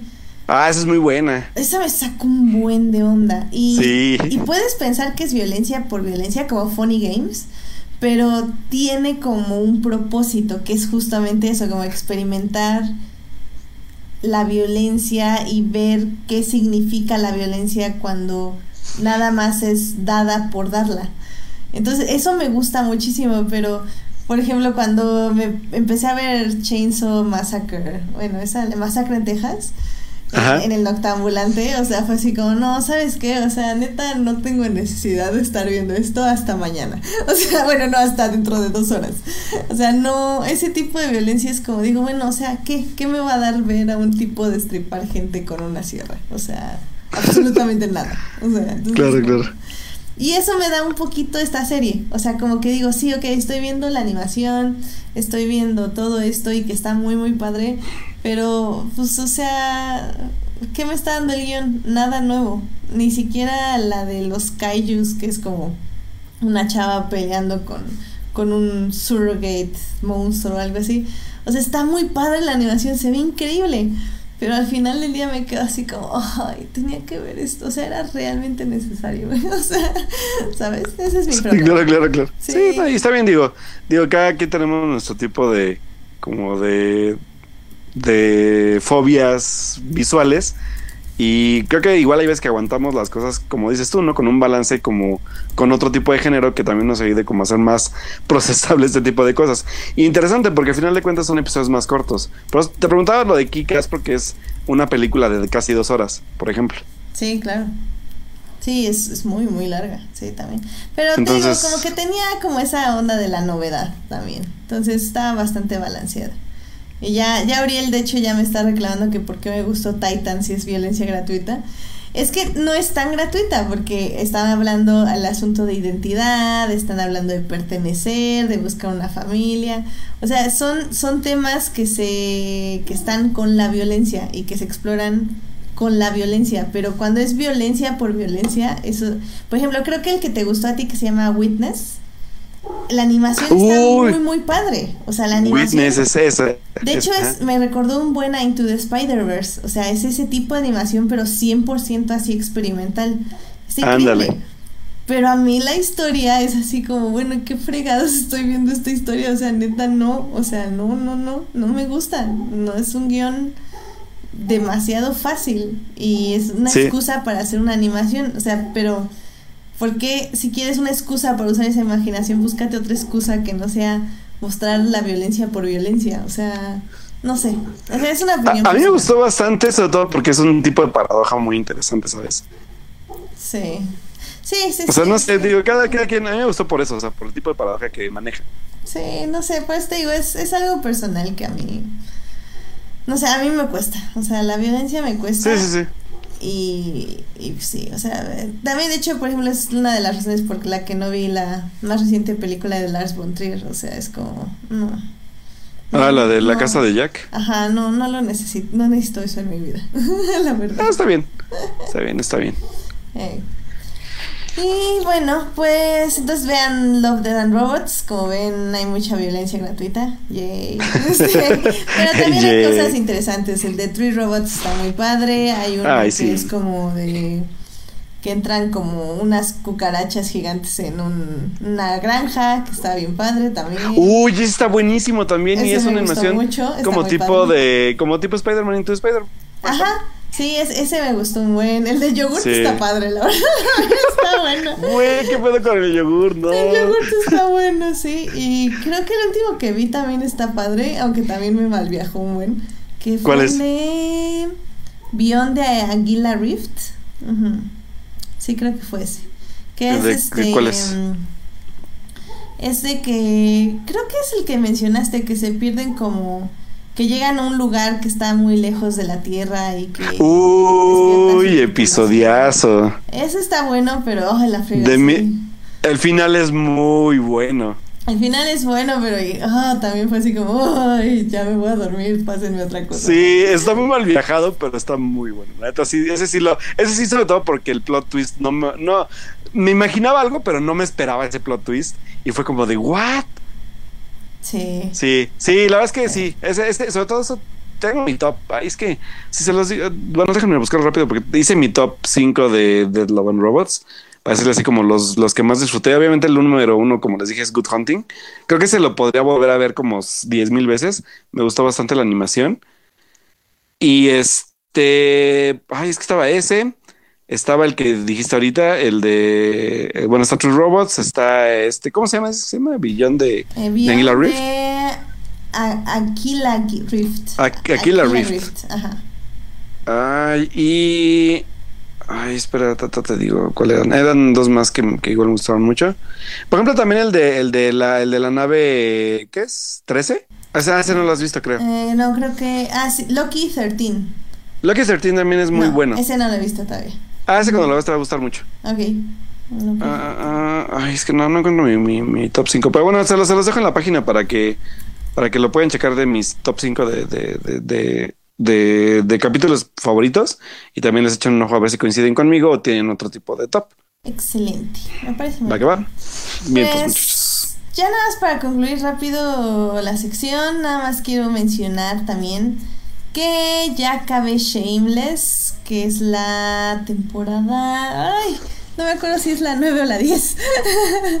Pero bueno, ya es la más reciente temporada. Eh, la verdad me gusta mucho Shameless, creo que también la, la, he mencionado cada vez que la acabo de ver. Me, me encanta mucho como esta onda, este análisis de la sociedad gringa donde, eh, bueno, más bien de, de ver la sociedad gringa desde el punto de vista de la gente de clase media baja, creo yo si no es que clase baja. Eh, sí, sí se puede decir clase baja. Em, es muy política la serie en el aspecto de que siempre están tratando temas como contemporáneos. En esta temporada, por ejemplo, trataron de todo lo de ICE, de los niños, este, de todo lo que está haciendo Trump. Eh, tocaron un poco sobre acoso sexual también. Eh, ¿Qué más? Migración, obviamente. Mm, toda esta onda de, de los nuevos ricos que se están apoderando de los barrios pobres para hacerlos más caros y sacar a la gente pobre de ahí para que se vaya a vivir a otro lugar. Eso también ha estado muy interesante. Y pues no solo es un punto de vista, sino que siempre te tratan de dar como todos los puntos de vista. Siempre tenemos como al padre, que es Frank Gallagher, que, que siempre nada más va a estar tratando de sacar dinero para sí mismo y para, para estafar a otros. Entonces él de hecho empieza a apoyar a un gobernador blanco para porque no porque los otros dos que están nominados que es como un, una persona de raíces latinas y una persona de raíces afroamericanas o algo así no sé no lo pelan no le dan dinero alguna pavada así. Entonces se busca un candidato blanco y el candidato blanco gran, gana y es un pedrasta horrible. No no no así unas cosas pero como siempre digo ves Shameless y te estás riendo de todo y cuando termina el episodio es como damn, pasó, pasaron cosas horribles y yo me estoy riendo como... Ni me estoy riendo de eso. Sí, no, no, no, porque es una muy, muy buena serie, o sea, tiene muy buen desarrollo de personajes, también habla un poco del alcoholismo, de esta idea de que sentimos que no merecemos nada, y esto es un poco culpa de la gente que nos rodea, de las situaciones que vivimos, pero también cómo puede salir adelante. Muy, muy buena serie, eh, me encanta. Eh, lamentablemente ya se va la actriz principal, que es esta... Eh, espérenme, aquí lo tengo. Bueno, el, el personaje es Fiona, Fiona, Gallagher, que está interpretada por Emmy Rossum. Eh, Esta fue su última temporada de ella como Fiona. De hecho, ya, ya terminó, ya salió. Eh, su último episodio fue el último de la serie. Es este, muy, pues muy triste que se vaya porque ella es la protagonista, pero creo que también ya está como un poco enojada porque, porque hasta, hasta como hace dos temporadas ya le empezaron a pagar lo que le pagan a una protagonista. Este, básicamente le pagaban a, a Frank Gallagher, el actor que le hace de Frank, este, le pagan como protagonista y él... Es, es William H. Macy el... Ajá, exacto, William H. Macy. Y él, él era como coprotagonista, protagonista terciario, o sea, y él ganaba como el doble de ella, entonces... No, bueno. Hasta hace poco ya ella luchó por ganar lo mismo o más, entonces ya ganaba bien, pero pues yo creo que también ya después de 9, 10 años de estar en la misma serie, yo creo que ya también quería hacer otra cosa diferente. Dicen que canta muy bien, que tiene ¿Sí? muy, muy buena Oh, voz. sí. Entonces, Oh, sí, señores, tienen que escuchar cantar a Amy Rossum. Eh, bueno, luego les paso. Si quieren un disco, ahí, me lo piden. Yo ahí tengo uno. Eh, que de hecho me lo pasó Carlos. De hecho, Carlos me pasó de los discos de Amy Rossum. ah, mira, qué chido. Sí, Entonces, no, igual, si las quieren, nos los piden. Porque sí canta muy bonita la, la, la chava. sí es, y es una muy buena actriz, tiene muy muchos rangos, entonces, pues ojalá le vaya bien en todo lo que siga. Y bueno, pues Yeah. es la temporada 9 de Shameless. La siguiente temporada sí van a regresar, van a regresar todos los demás eh, actores, incluyendo a este chico que le está haciendo ahorita de Guasón en Gotham, que también me gusta mucho cómo actúa. eh, ¿Qué es Michelle Gon? ¿Monaghan? y, eh, ay, perdón, perdón. No, no, no es Michelle, es este. Mm, No me acuerdo. Es algo de Monaghan. Que por cierto, por ahí ya revelaron cómo se va a ver el guasón al final de la serie y, y es una mezcla rara del Jigsaw de, de sí. Saw con el guasón. Es muy raro. Cameron Monaghan, sí. Cameron Monaghan, sí, gracias. Monaghan. Sí, es este. Que bueno, aquí Uriel ya también me va a volver a perder la fe porque como me, no le no le no me cree que me guste Titans, pero tampoco me va a creer que todo ese arco del Guasón me gustó mucho de Gotham.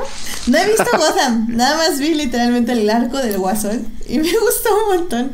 Entonces, de hecho sí he estado guardando Gotham para ver la última temporada porque tengo como curiosidad, pero también no pierdan tanto la fe en mí, o sea, la vi como en fast forward porque literalmente nada más quería ver todo lo del Guasón, entonces me soltaba todo lo demás. Pero, pero dijo, bueno, pues voy a extrañar Shameless, digo más bien voy a extrañar a Fiona Gallagher, pero ojalá siga bien Shameless, digo, tienen muchos personajes de donde seguir y historias que contar, entonces sigamos con Shameless el próximo año ya que salga. El próximo a finales de este año depende, eh, como, mm, muy bien. se organice. Muy bien, muy bien. Muy bien, pues vámonos ya rápido a películas, nada más para hablar de las dos películas, tres que vimos el fin de semana. Vámonos. Películas. Cine. Cartelera comercial en Fortnite. Muy bien, Alberto, pues ¿qué se estrenó este fin de semana? Pues bueno, el gran estreno de este fin de semana fue un nuevo live action de Disney ahora fue Dumbo y fue, está dirigida por el director Tim Burton. Y pues bueno, eh, Dumbo, la verdad es que creo que mm, aquellos que trae la película son más bien a quienes les ha tocado ver la película pues por herencia, porque Dumbo pues es una película, según recuerdo, del 50 y algo, si no mal recuerdo.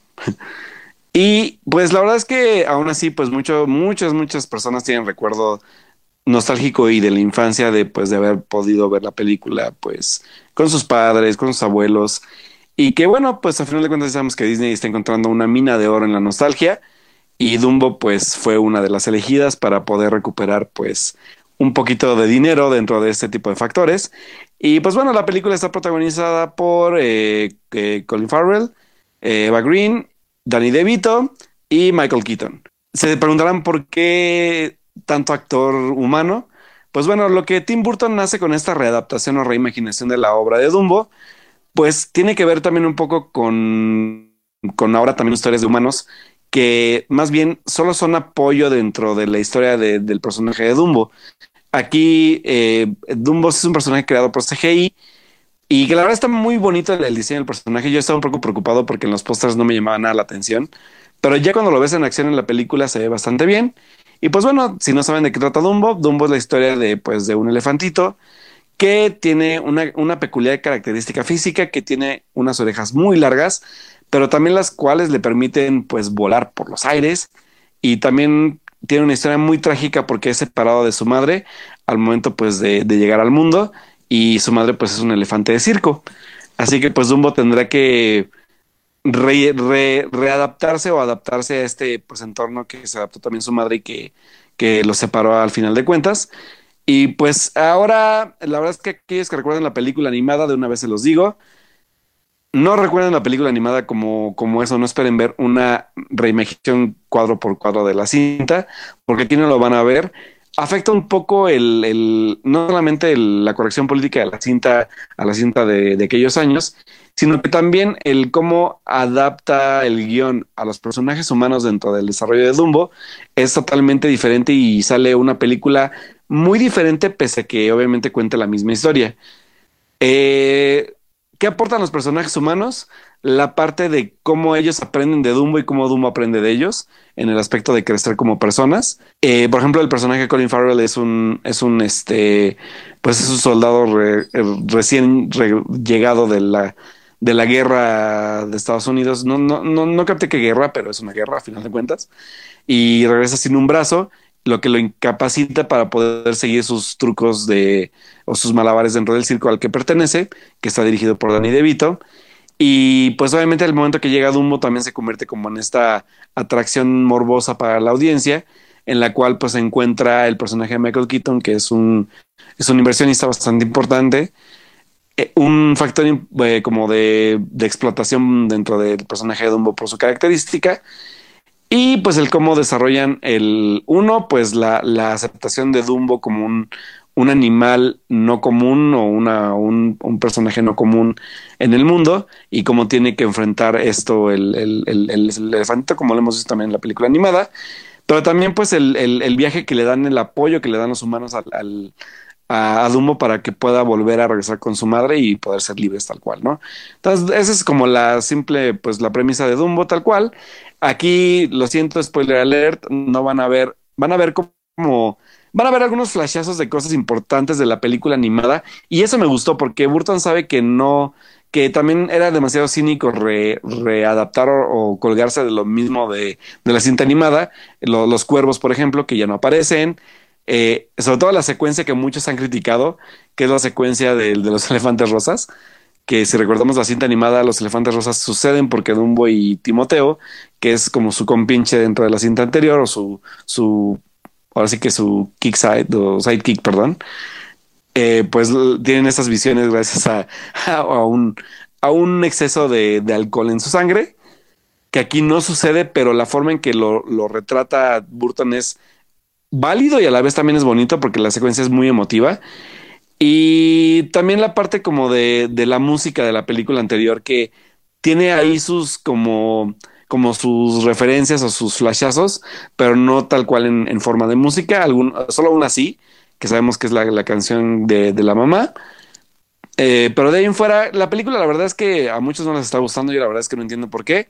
Es una película que está bien llevada, tiene un ritmo sí eh, un poco pausado, no voy a decir lento, es pausado porque le da importancia a cada uno de los personajes humanos para ver cómo se mezclan con Dumbo y de ahí ya poder entrar a la parte como de, pues entre comillada, la acción y de cómo van a desarrollar pues este, este conflicto que tiene el personaje de Dumbo.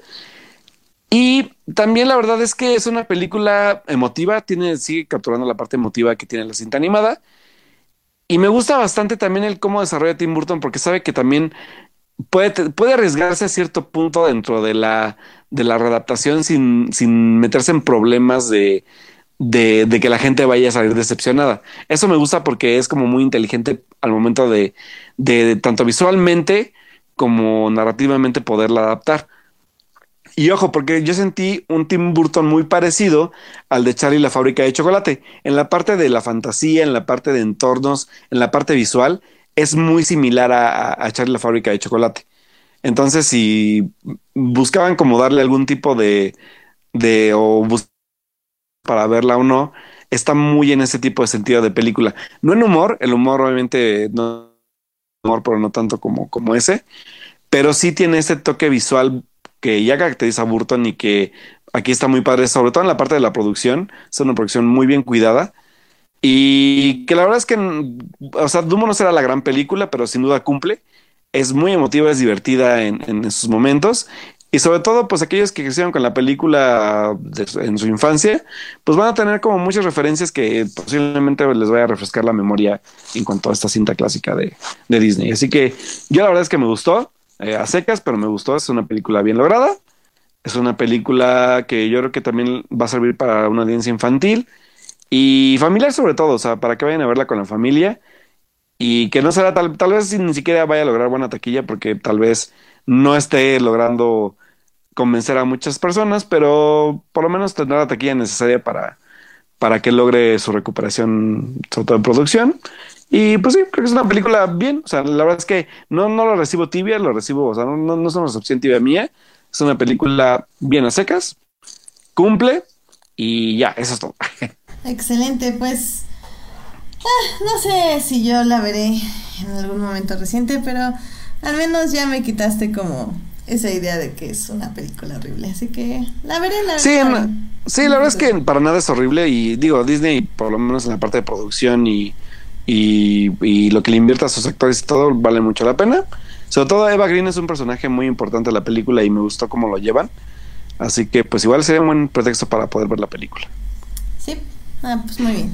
Va, pues veremos Dumbo en algún momento. De En algún momento. en algún momento. No, como súper pronto. Muy bien. En algún momento. Eh, pues también otro de los estrenos de la semana que hubo fue Las Dos Reinas, o como es su título original, Mary Queen of Scots. Esta película es del 2018 y fue dirigida por Josie Rook. Eh, está protagonizada nada más y nada menos por Saoirse Ronan, creo, así se. Sí, sí. Saoirse ¿Sorsha? Sí, Saoirse. Creo que es donde yo es Saoirse Ronan. Ay, es que Carlos siempre nos dice y siempre se nos olvida. Pero bueno, eh, y por Margot Robbie. Em, creo yo que no es una buena película. Em, ¿En qué aspecto? O sea, creo que bueno, obviamente tienen que ser una, o sea, si van a ver esta película, tienen que ser una de las personas que, bueno, una persona que disfrute ver películas de época, que ya sepan algo de historia, porque la película, o sea, sí te pone un poco el contexto, pero no te lo va a explicar súper bien. Em, creo que trata de ser un drama donde el personaje de Sosha, que es esta Mary Stuart, em, tiene como el protagonismo. Y me parece como interesante ver como su, su struggle, su lucha eh, por tratar de tener legitimidad ante la reina Elizabeth, o bueno, Isabel I. Este em, que está que bueno es, el papel de Margot Robbie. O sea ay, es que creo que ya me hice bolas pero a ver. El punto es que tal vez lo que yo esperaba o lo que trató de dar la película porque en muchos momentos eso trata de dar la película eh, trata de tener como este esta tensión entre la reina Isabel y entre Marie eh, donde una está buscando que su, hijo o ella sea la heredera del trono si, si Isabel o Elizabeth, como le quieran decir, Elizabeth este, muere sin descendencia, que pues obviamente ya sabemos que va a morir sin descendencia porque es la reina virgen y, y así. Entonces ella está como, bueno, pues si tú vas a ser la reina virgen y está muy chido por ti, pues yo quiero yo ser la heredera cuando tú mueras y que mi hijo sea el siguiente rey. Y, es muy, muy válido eh, desde ese punto de vista. Pero creo que la película no retrata bien como esta relación. Ahora, eso es desde un punto de vista. Desde otro punto de vista puede ser una gran película en el aspecto de que muestra cómo estas dos mujeres inteligentes, em, decididas, eh, ¿cómo será? Eh, stubborn es como en ese eh, ¿Testarudas? Testarudas, testarudas, sí, Testarudas, tenían planes y querían hacer planes. O sea, Elizabeth era así como, sí, pues sí, yo le doy, pues que sea ella le hereda, no hay problema. Y el problema no eran ellas, era que sí, ellas eran las que ostentaban el poder en el aspecto presencial tal vez, pero obviamente las dos tenían consejos. Tenían hombres que las rodeaban, hombres que las aconsejaban, hombres que las detenían, hombres que planeaban por ellas, que conspiraban contra de ellas. Y, y es muy feo porque al final del día ves que ellas dos, o sea, yo creo que Elizabeth le hubiera dado que fuera la heredera, pero como era católica, todo su consejo decía, no, es que es católica y la frega de media. Y y Marie también, eh, ella no veía que justo esto de casarse y de tener un hijo iba a tener como todas estas consecuencias políticas y sociales con las personas que le rodeaban. Entonces sí es muy frustrante y muy triste ver la película porque al final del día, y creo que lo puse en mi Twitter, o sea, son dos mujeres increíbles que gracias a los hombres que las rodean, eh, más bien los hombres que las rodean, crean guerra, sangre, muertes, para final del día que el hijo de Mary Stuart sí fuera el rey de Inglaterra. O sea, entonces es como que al final del día, si ellas dos hubieran tenido el poder de decidir, o sea, decir, no, ¿saben qué? Me vale su opinión, que ella sea la heredera, se hubiera logrado con menos problema a todo el problema que crearon estos hombres. Entonces digo, la directora no estoy muy segura si ese era su, eh, el problema de la película es que no estoy muy segura si el, el objetivo era mostrarnos que estas dos mujeres no pudieron hacer lo que querían debido a todos los hombres y las conspiraciones que las rodeaban o realmente quería enseñar como la relación de ellas dos y los paralelos de sus vidas desde su punto de vista de ellas pero viendo hacia los hombres que las rodean no sé está un poco extraña la peli no sé a mí no me terminó de cuajar Creo que tiene, es algo de guion. De dirección está bonita, no, no digo que esté mal, no digo que esté mal, está bastante bien. La fotografía igual no está mala, está bien. Pero es, tal vez ese es el problema, o sea, la película está bien a secas, o sea, no, no me aportó. Pero, pero sí que es entretenida, o sea, sí te mantiene como interesado en lo que está pasando. Mm, Porque lo digo porque ese ya tipo- me estaba aburriendo un poco yo. Ajá, te lo digo porque a final de cuentas este tipo de dramas históricos a veces para la gente es como de eh, ya que se acabe. A mí me estaba, ¿sabes qué? Tenía el celular al lado, porque creo que de hecho estaba como planeando contigo del programa. Sí. y, y como que hasta tenía ganas, ¿sabes qué? De decir, bueno, a ver, ya voy a checar Wikipedia a ver qué pasa después, literal, así como, Mm, mal ahí. ajá, ¿sabes? Como ya quiero, o sea, sí, sí estoy interesada porque me interesa saber qué le pasa, Mm. ya sabes qué va a pasar, entonces como, bueno, ok, ya se está tardando como que en llegar, entonces a ver, tal vez si veo Wikipedia y veo qué pasó después, ya me voy a enterar mejor y, y ya, voy a disfrutar más la película, pero pues obviamente mientras estás pensando eso estás viendo la película, entonces evidentemente hay un problema ahí. Sí. Mm. ¿De, ¿Quién dirige? Porque yo, yo me había quedado con la idea de que dirigía Joe Wright, pero no, ¿verdad? Estoy muy equivocado No, dirige Josie Rook, que no, de hecho es su primer este crédito como directora. Ah, mira. Por lo que veo es más como actriz. Era más actriz. Sí, no Vale. sé. Muy extraño, pero... Sí, porque o yo, sea, yo, no yo me quedé con esa idea. Si es actriz, si ha sido nada más actriz, la verdad está bastante bien hecha, o sea, no está nada mal, pero pero creo que es eso, o sea, las a las actrices no están mal, simplemente como que la peli la siento que fue como mucho para ella, tal vez si hubiera elegido una algo más sencillo, no sé, o sea, tal vez eran muchos valores de producción. No Sí, sé, sobre todo por- algo que no, no me Sobre todo por el, por el, por el- la, nar- la narrativa histórica y cómo la vas a adaptar para hacerla digerible, sobre todo. Sí, literal digo, no es spoiler, o tal vez sí, ajaja. pero, o sea, el problema es que estas dos mujeres que tienen como esta relación súper cercana, en el aspecto de que, pues, dependen, dependen de sus acciones, cada una, están, o sea, nunca se ven a la cara. O sea, bueno, más bien se ven una vez frente a frente. Y esa vez está muy padre, pero no sé, siento que como... Y también es que el problema es el tiempo, es que pasa el tiempo, o sea, son como 10, 15 años en de toda la película.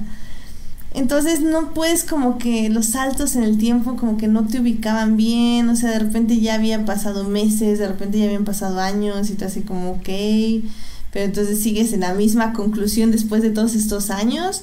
O sea, ¿por qué no ha avanzado más estas pláticas? O sea, entiendo que hay una conspiración, pero entonces muéstrame la conspiración. O sea, no sé, no sé, es- está, le falta algo. No sé O qué sea, es, pero le falta también algo. se te va a dar cosas por hecho, yo creo. Sí, y, y entonces eh, es ok, entonces tengo que saber de historia para que entender la película y me. Exactamente. O sea, pero siento que no, siento que aún si hubiera sabido cosas, no me hubiera mostrado lo que me hubiera gustado ver. No sé, está muy extraña. Pues, véanla y díganme qué les parece, porque no, yo, yo sigo sin saber bien por qué no me gustó. Muy bien. Pues sí, digo, la gente que ya la vio, pues que nos comente por qué sí o por qué no también. O sea, está concuerdo contigo, está de acuerdo contigo. Ujú. La verdad es que yo para este tipo de historias soy como un poco especial porque me gustan lo- los dramas históricos, pero tengo que tener el mood exacto para así prestarles atención. Y a mí me encantan los este, dramas históricos, me gustan mucho, pero no, aquí no, no, nomás no. no O sea, no, nada. Nada. No le agarré nada, nada. Ujú. Y no, sí, no, no le agarré nada. Eh, o sea, Pues bueno, digo, al menos, al menos Saoirse y Margot actúan bien, supongo. sí, sí, no, las dos están súper bien en su papel, pero Bueno, al menos por la, por la, por las buenas actuaciones ya valdrá la pena. sí, también sale David Tennant por ahí, que también su papel, o sea, lo entiendo, pero pues no entiendo bien. O sea, no, no sé, es que creo que todo está muy desperdiciado. Toda, el guion es muy flojo. Creo que no supieron qué querían contar. Aunque está ahí, o sea, está ahí lo que querían contar, pero no supieron contar. Y Pues bueno. pues ya nada más rápido, em, también tuve la oportunidad de ver Lego Movie 2. Eh, Edith que sí le dieron ganas de verla, la verdad es que a mí no y ya está en mi festival favorito, pero igual estoy pensando verla un día de Es que, ¿sabes qué? Yo empecé a escuchar otra vez podcast de Crónicas de Multiverso. este, y, y, les gustó muchísimo. Entonces, de hecho, hasta no escuché ese podcast, lo dejé como en pausa. Este, para ver la película, entonces ahora que ya estuvo en nuestra bahía favorita, ya la bajé y ya la vimos. Y no manches, Alberto, así lágrimas al final, así. Juras. Te lo juro, así como. Juras. Me llegó al corazón y eso que ya sabía muchas cosas del plot por justamente crónicas y fue cuando dije, no, esto ya es mucho. Entonces ya, ya ah, sabía muchas, muchas cosas y aún así me llegó así al corazón. Digo, Mm, no, iba a decir algo de spoilers, pero si no la no, no, sí, no me spoiles porque ya me acabas de causar mucha curiosidad por verla porque tenía cero ganas de verla, sí. Es que hay un factor que tal vez eh, determine mis lágrimas, pero no lo quiero decir porque sí es como un fuerte spoiler de la trama. Entonces, me gustó mucho. Creo que eh, si les gustó Lego 1 y Batman, eh, por ejemplo, a mí se me hacen como demasiadas referencias a veces, o sea, yo como a la mitad de la película o a eso de como el inicio, siento, bueno, más bien inicio mitad, siento que ya luego son como demasiadas referencias a, a todo, a cine, a series, a personajes y así, y ya me cansa un poquito, también el humor a veces ya como que se me hace como, como muy pesado, pero, pero bueno, eso es, eso es de las películas. O sea, Lego 1 es así y Batman es así.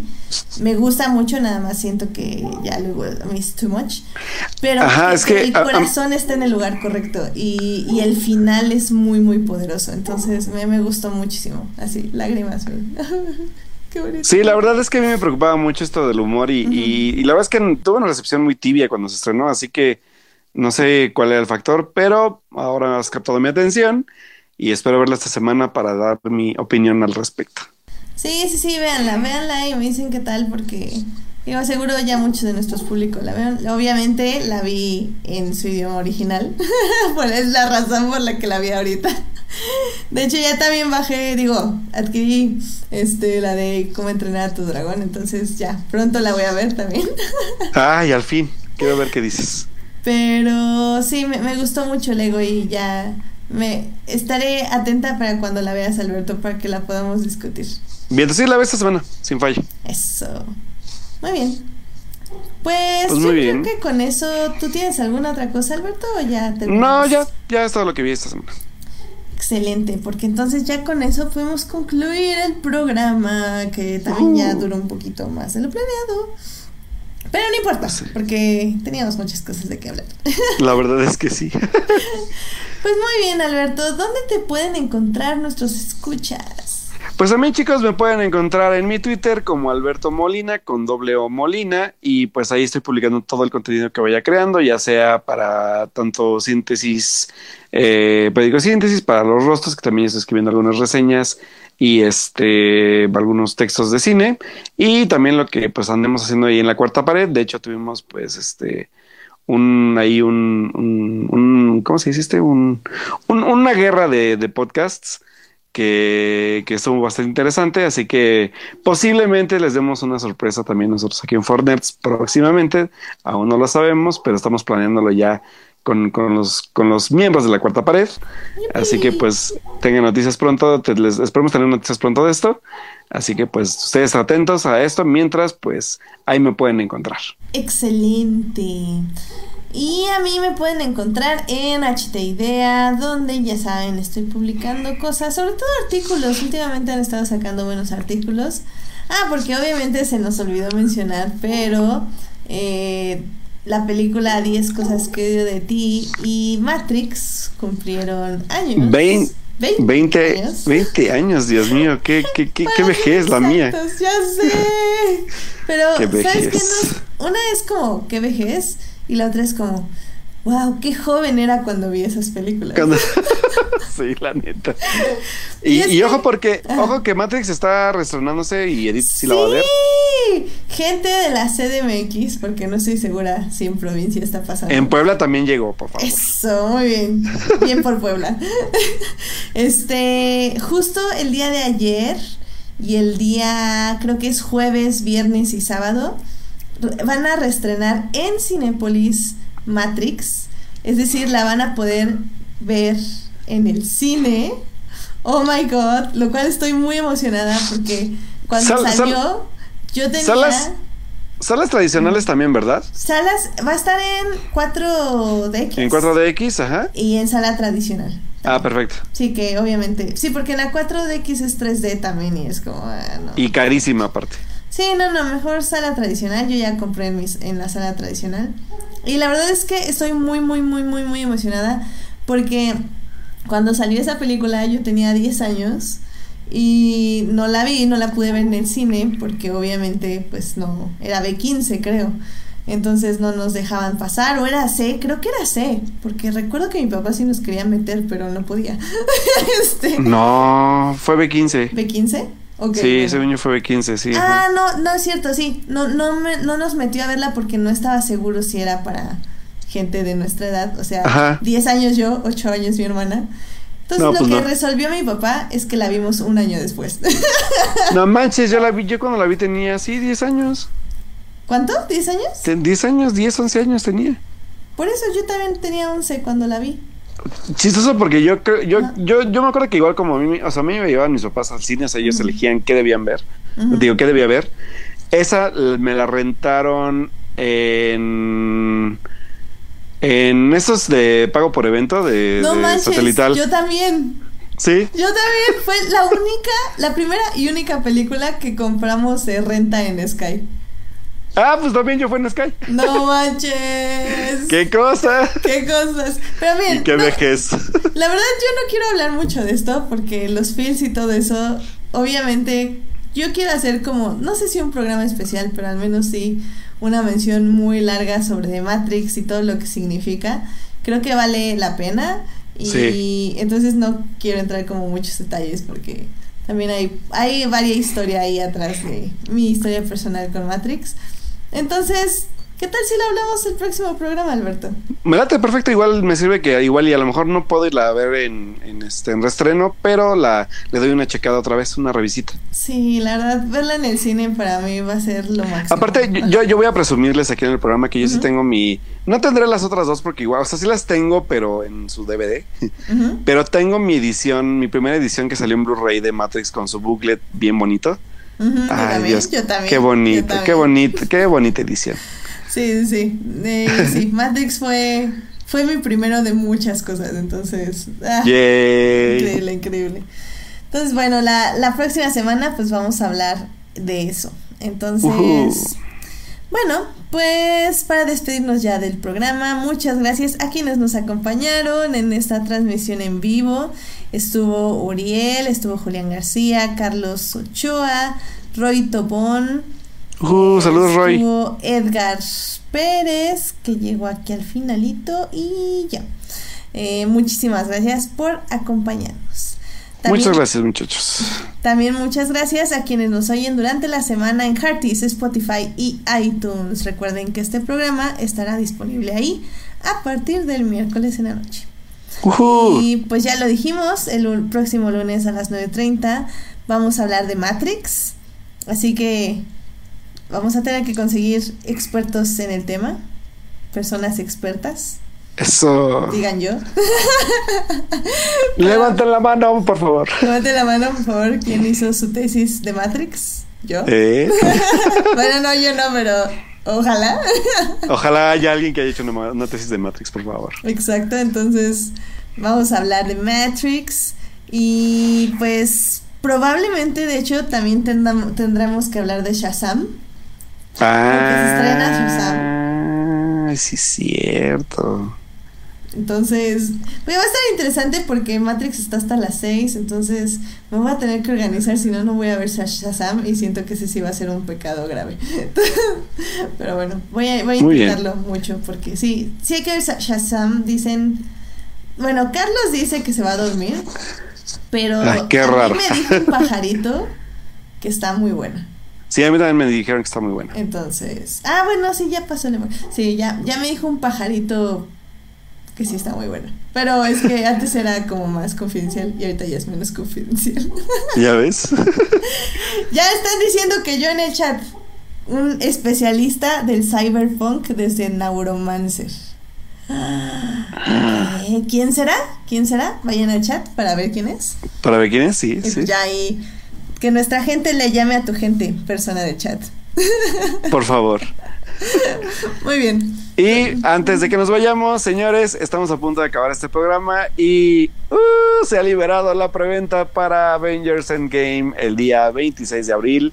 Así que vayan y colapsen la red de Cinépolis en esos momentos. Ya, bye. Vas, Uriel, Uriel, despierta. Uriel, Uriel. creo que Nas nos estaba escuchando para llegar a la venta de Avengers. Se me hace, ah, se me hace también. Pero muy bien, pues corran a su preventa de Avengers. Yo la veré como la gente normal el sábado de ese fin de semana. Yo ni sé, pero ahorita veo. Ah, muy bien, muy bien. Pues vayan, vayan todos, corran por sus boletos de Avengers. Nosotros ya nos vamos a dormir. Que tengan una gran noche. Muchísimas gracias por escucharnos. Nos oímos la próxima semana. Tengan una linda semana. Vean Game of Thrones. Vean Shazam. Vean Matrix. Vean 10 cosas que de ti. Sean felices. Adiós. Música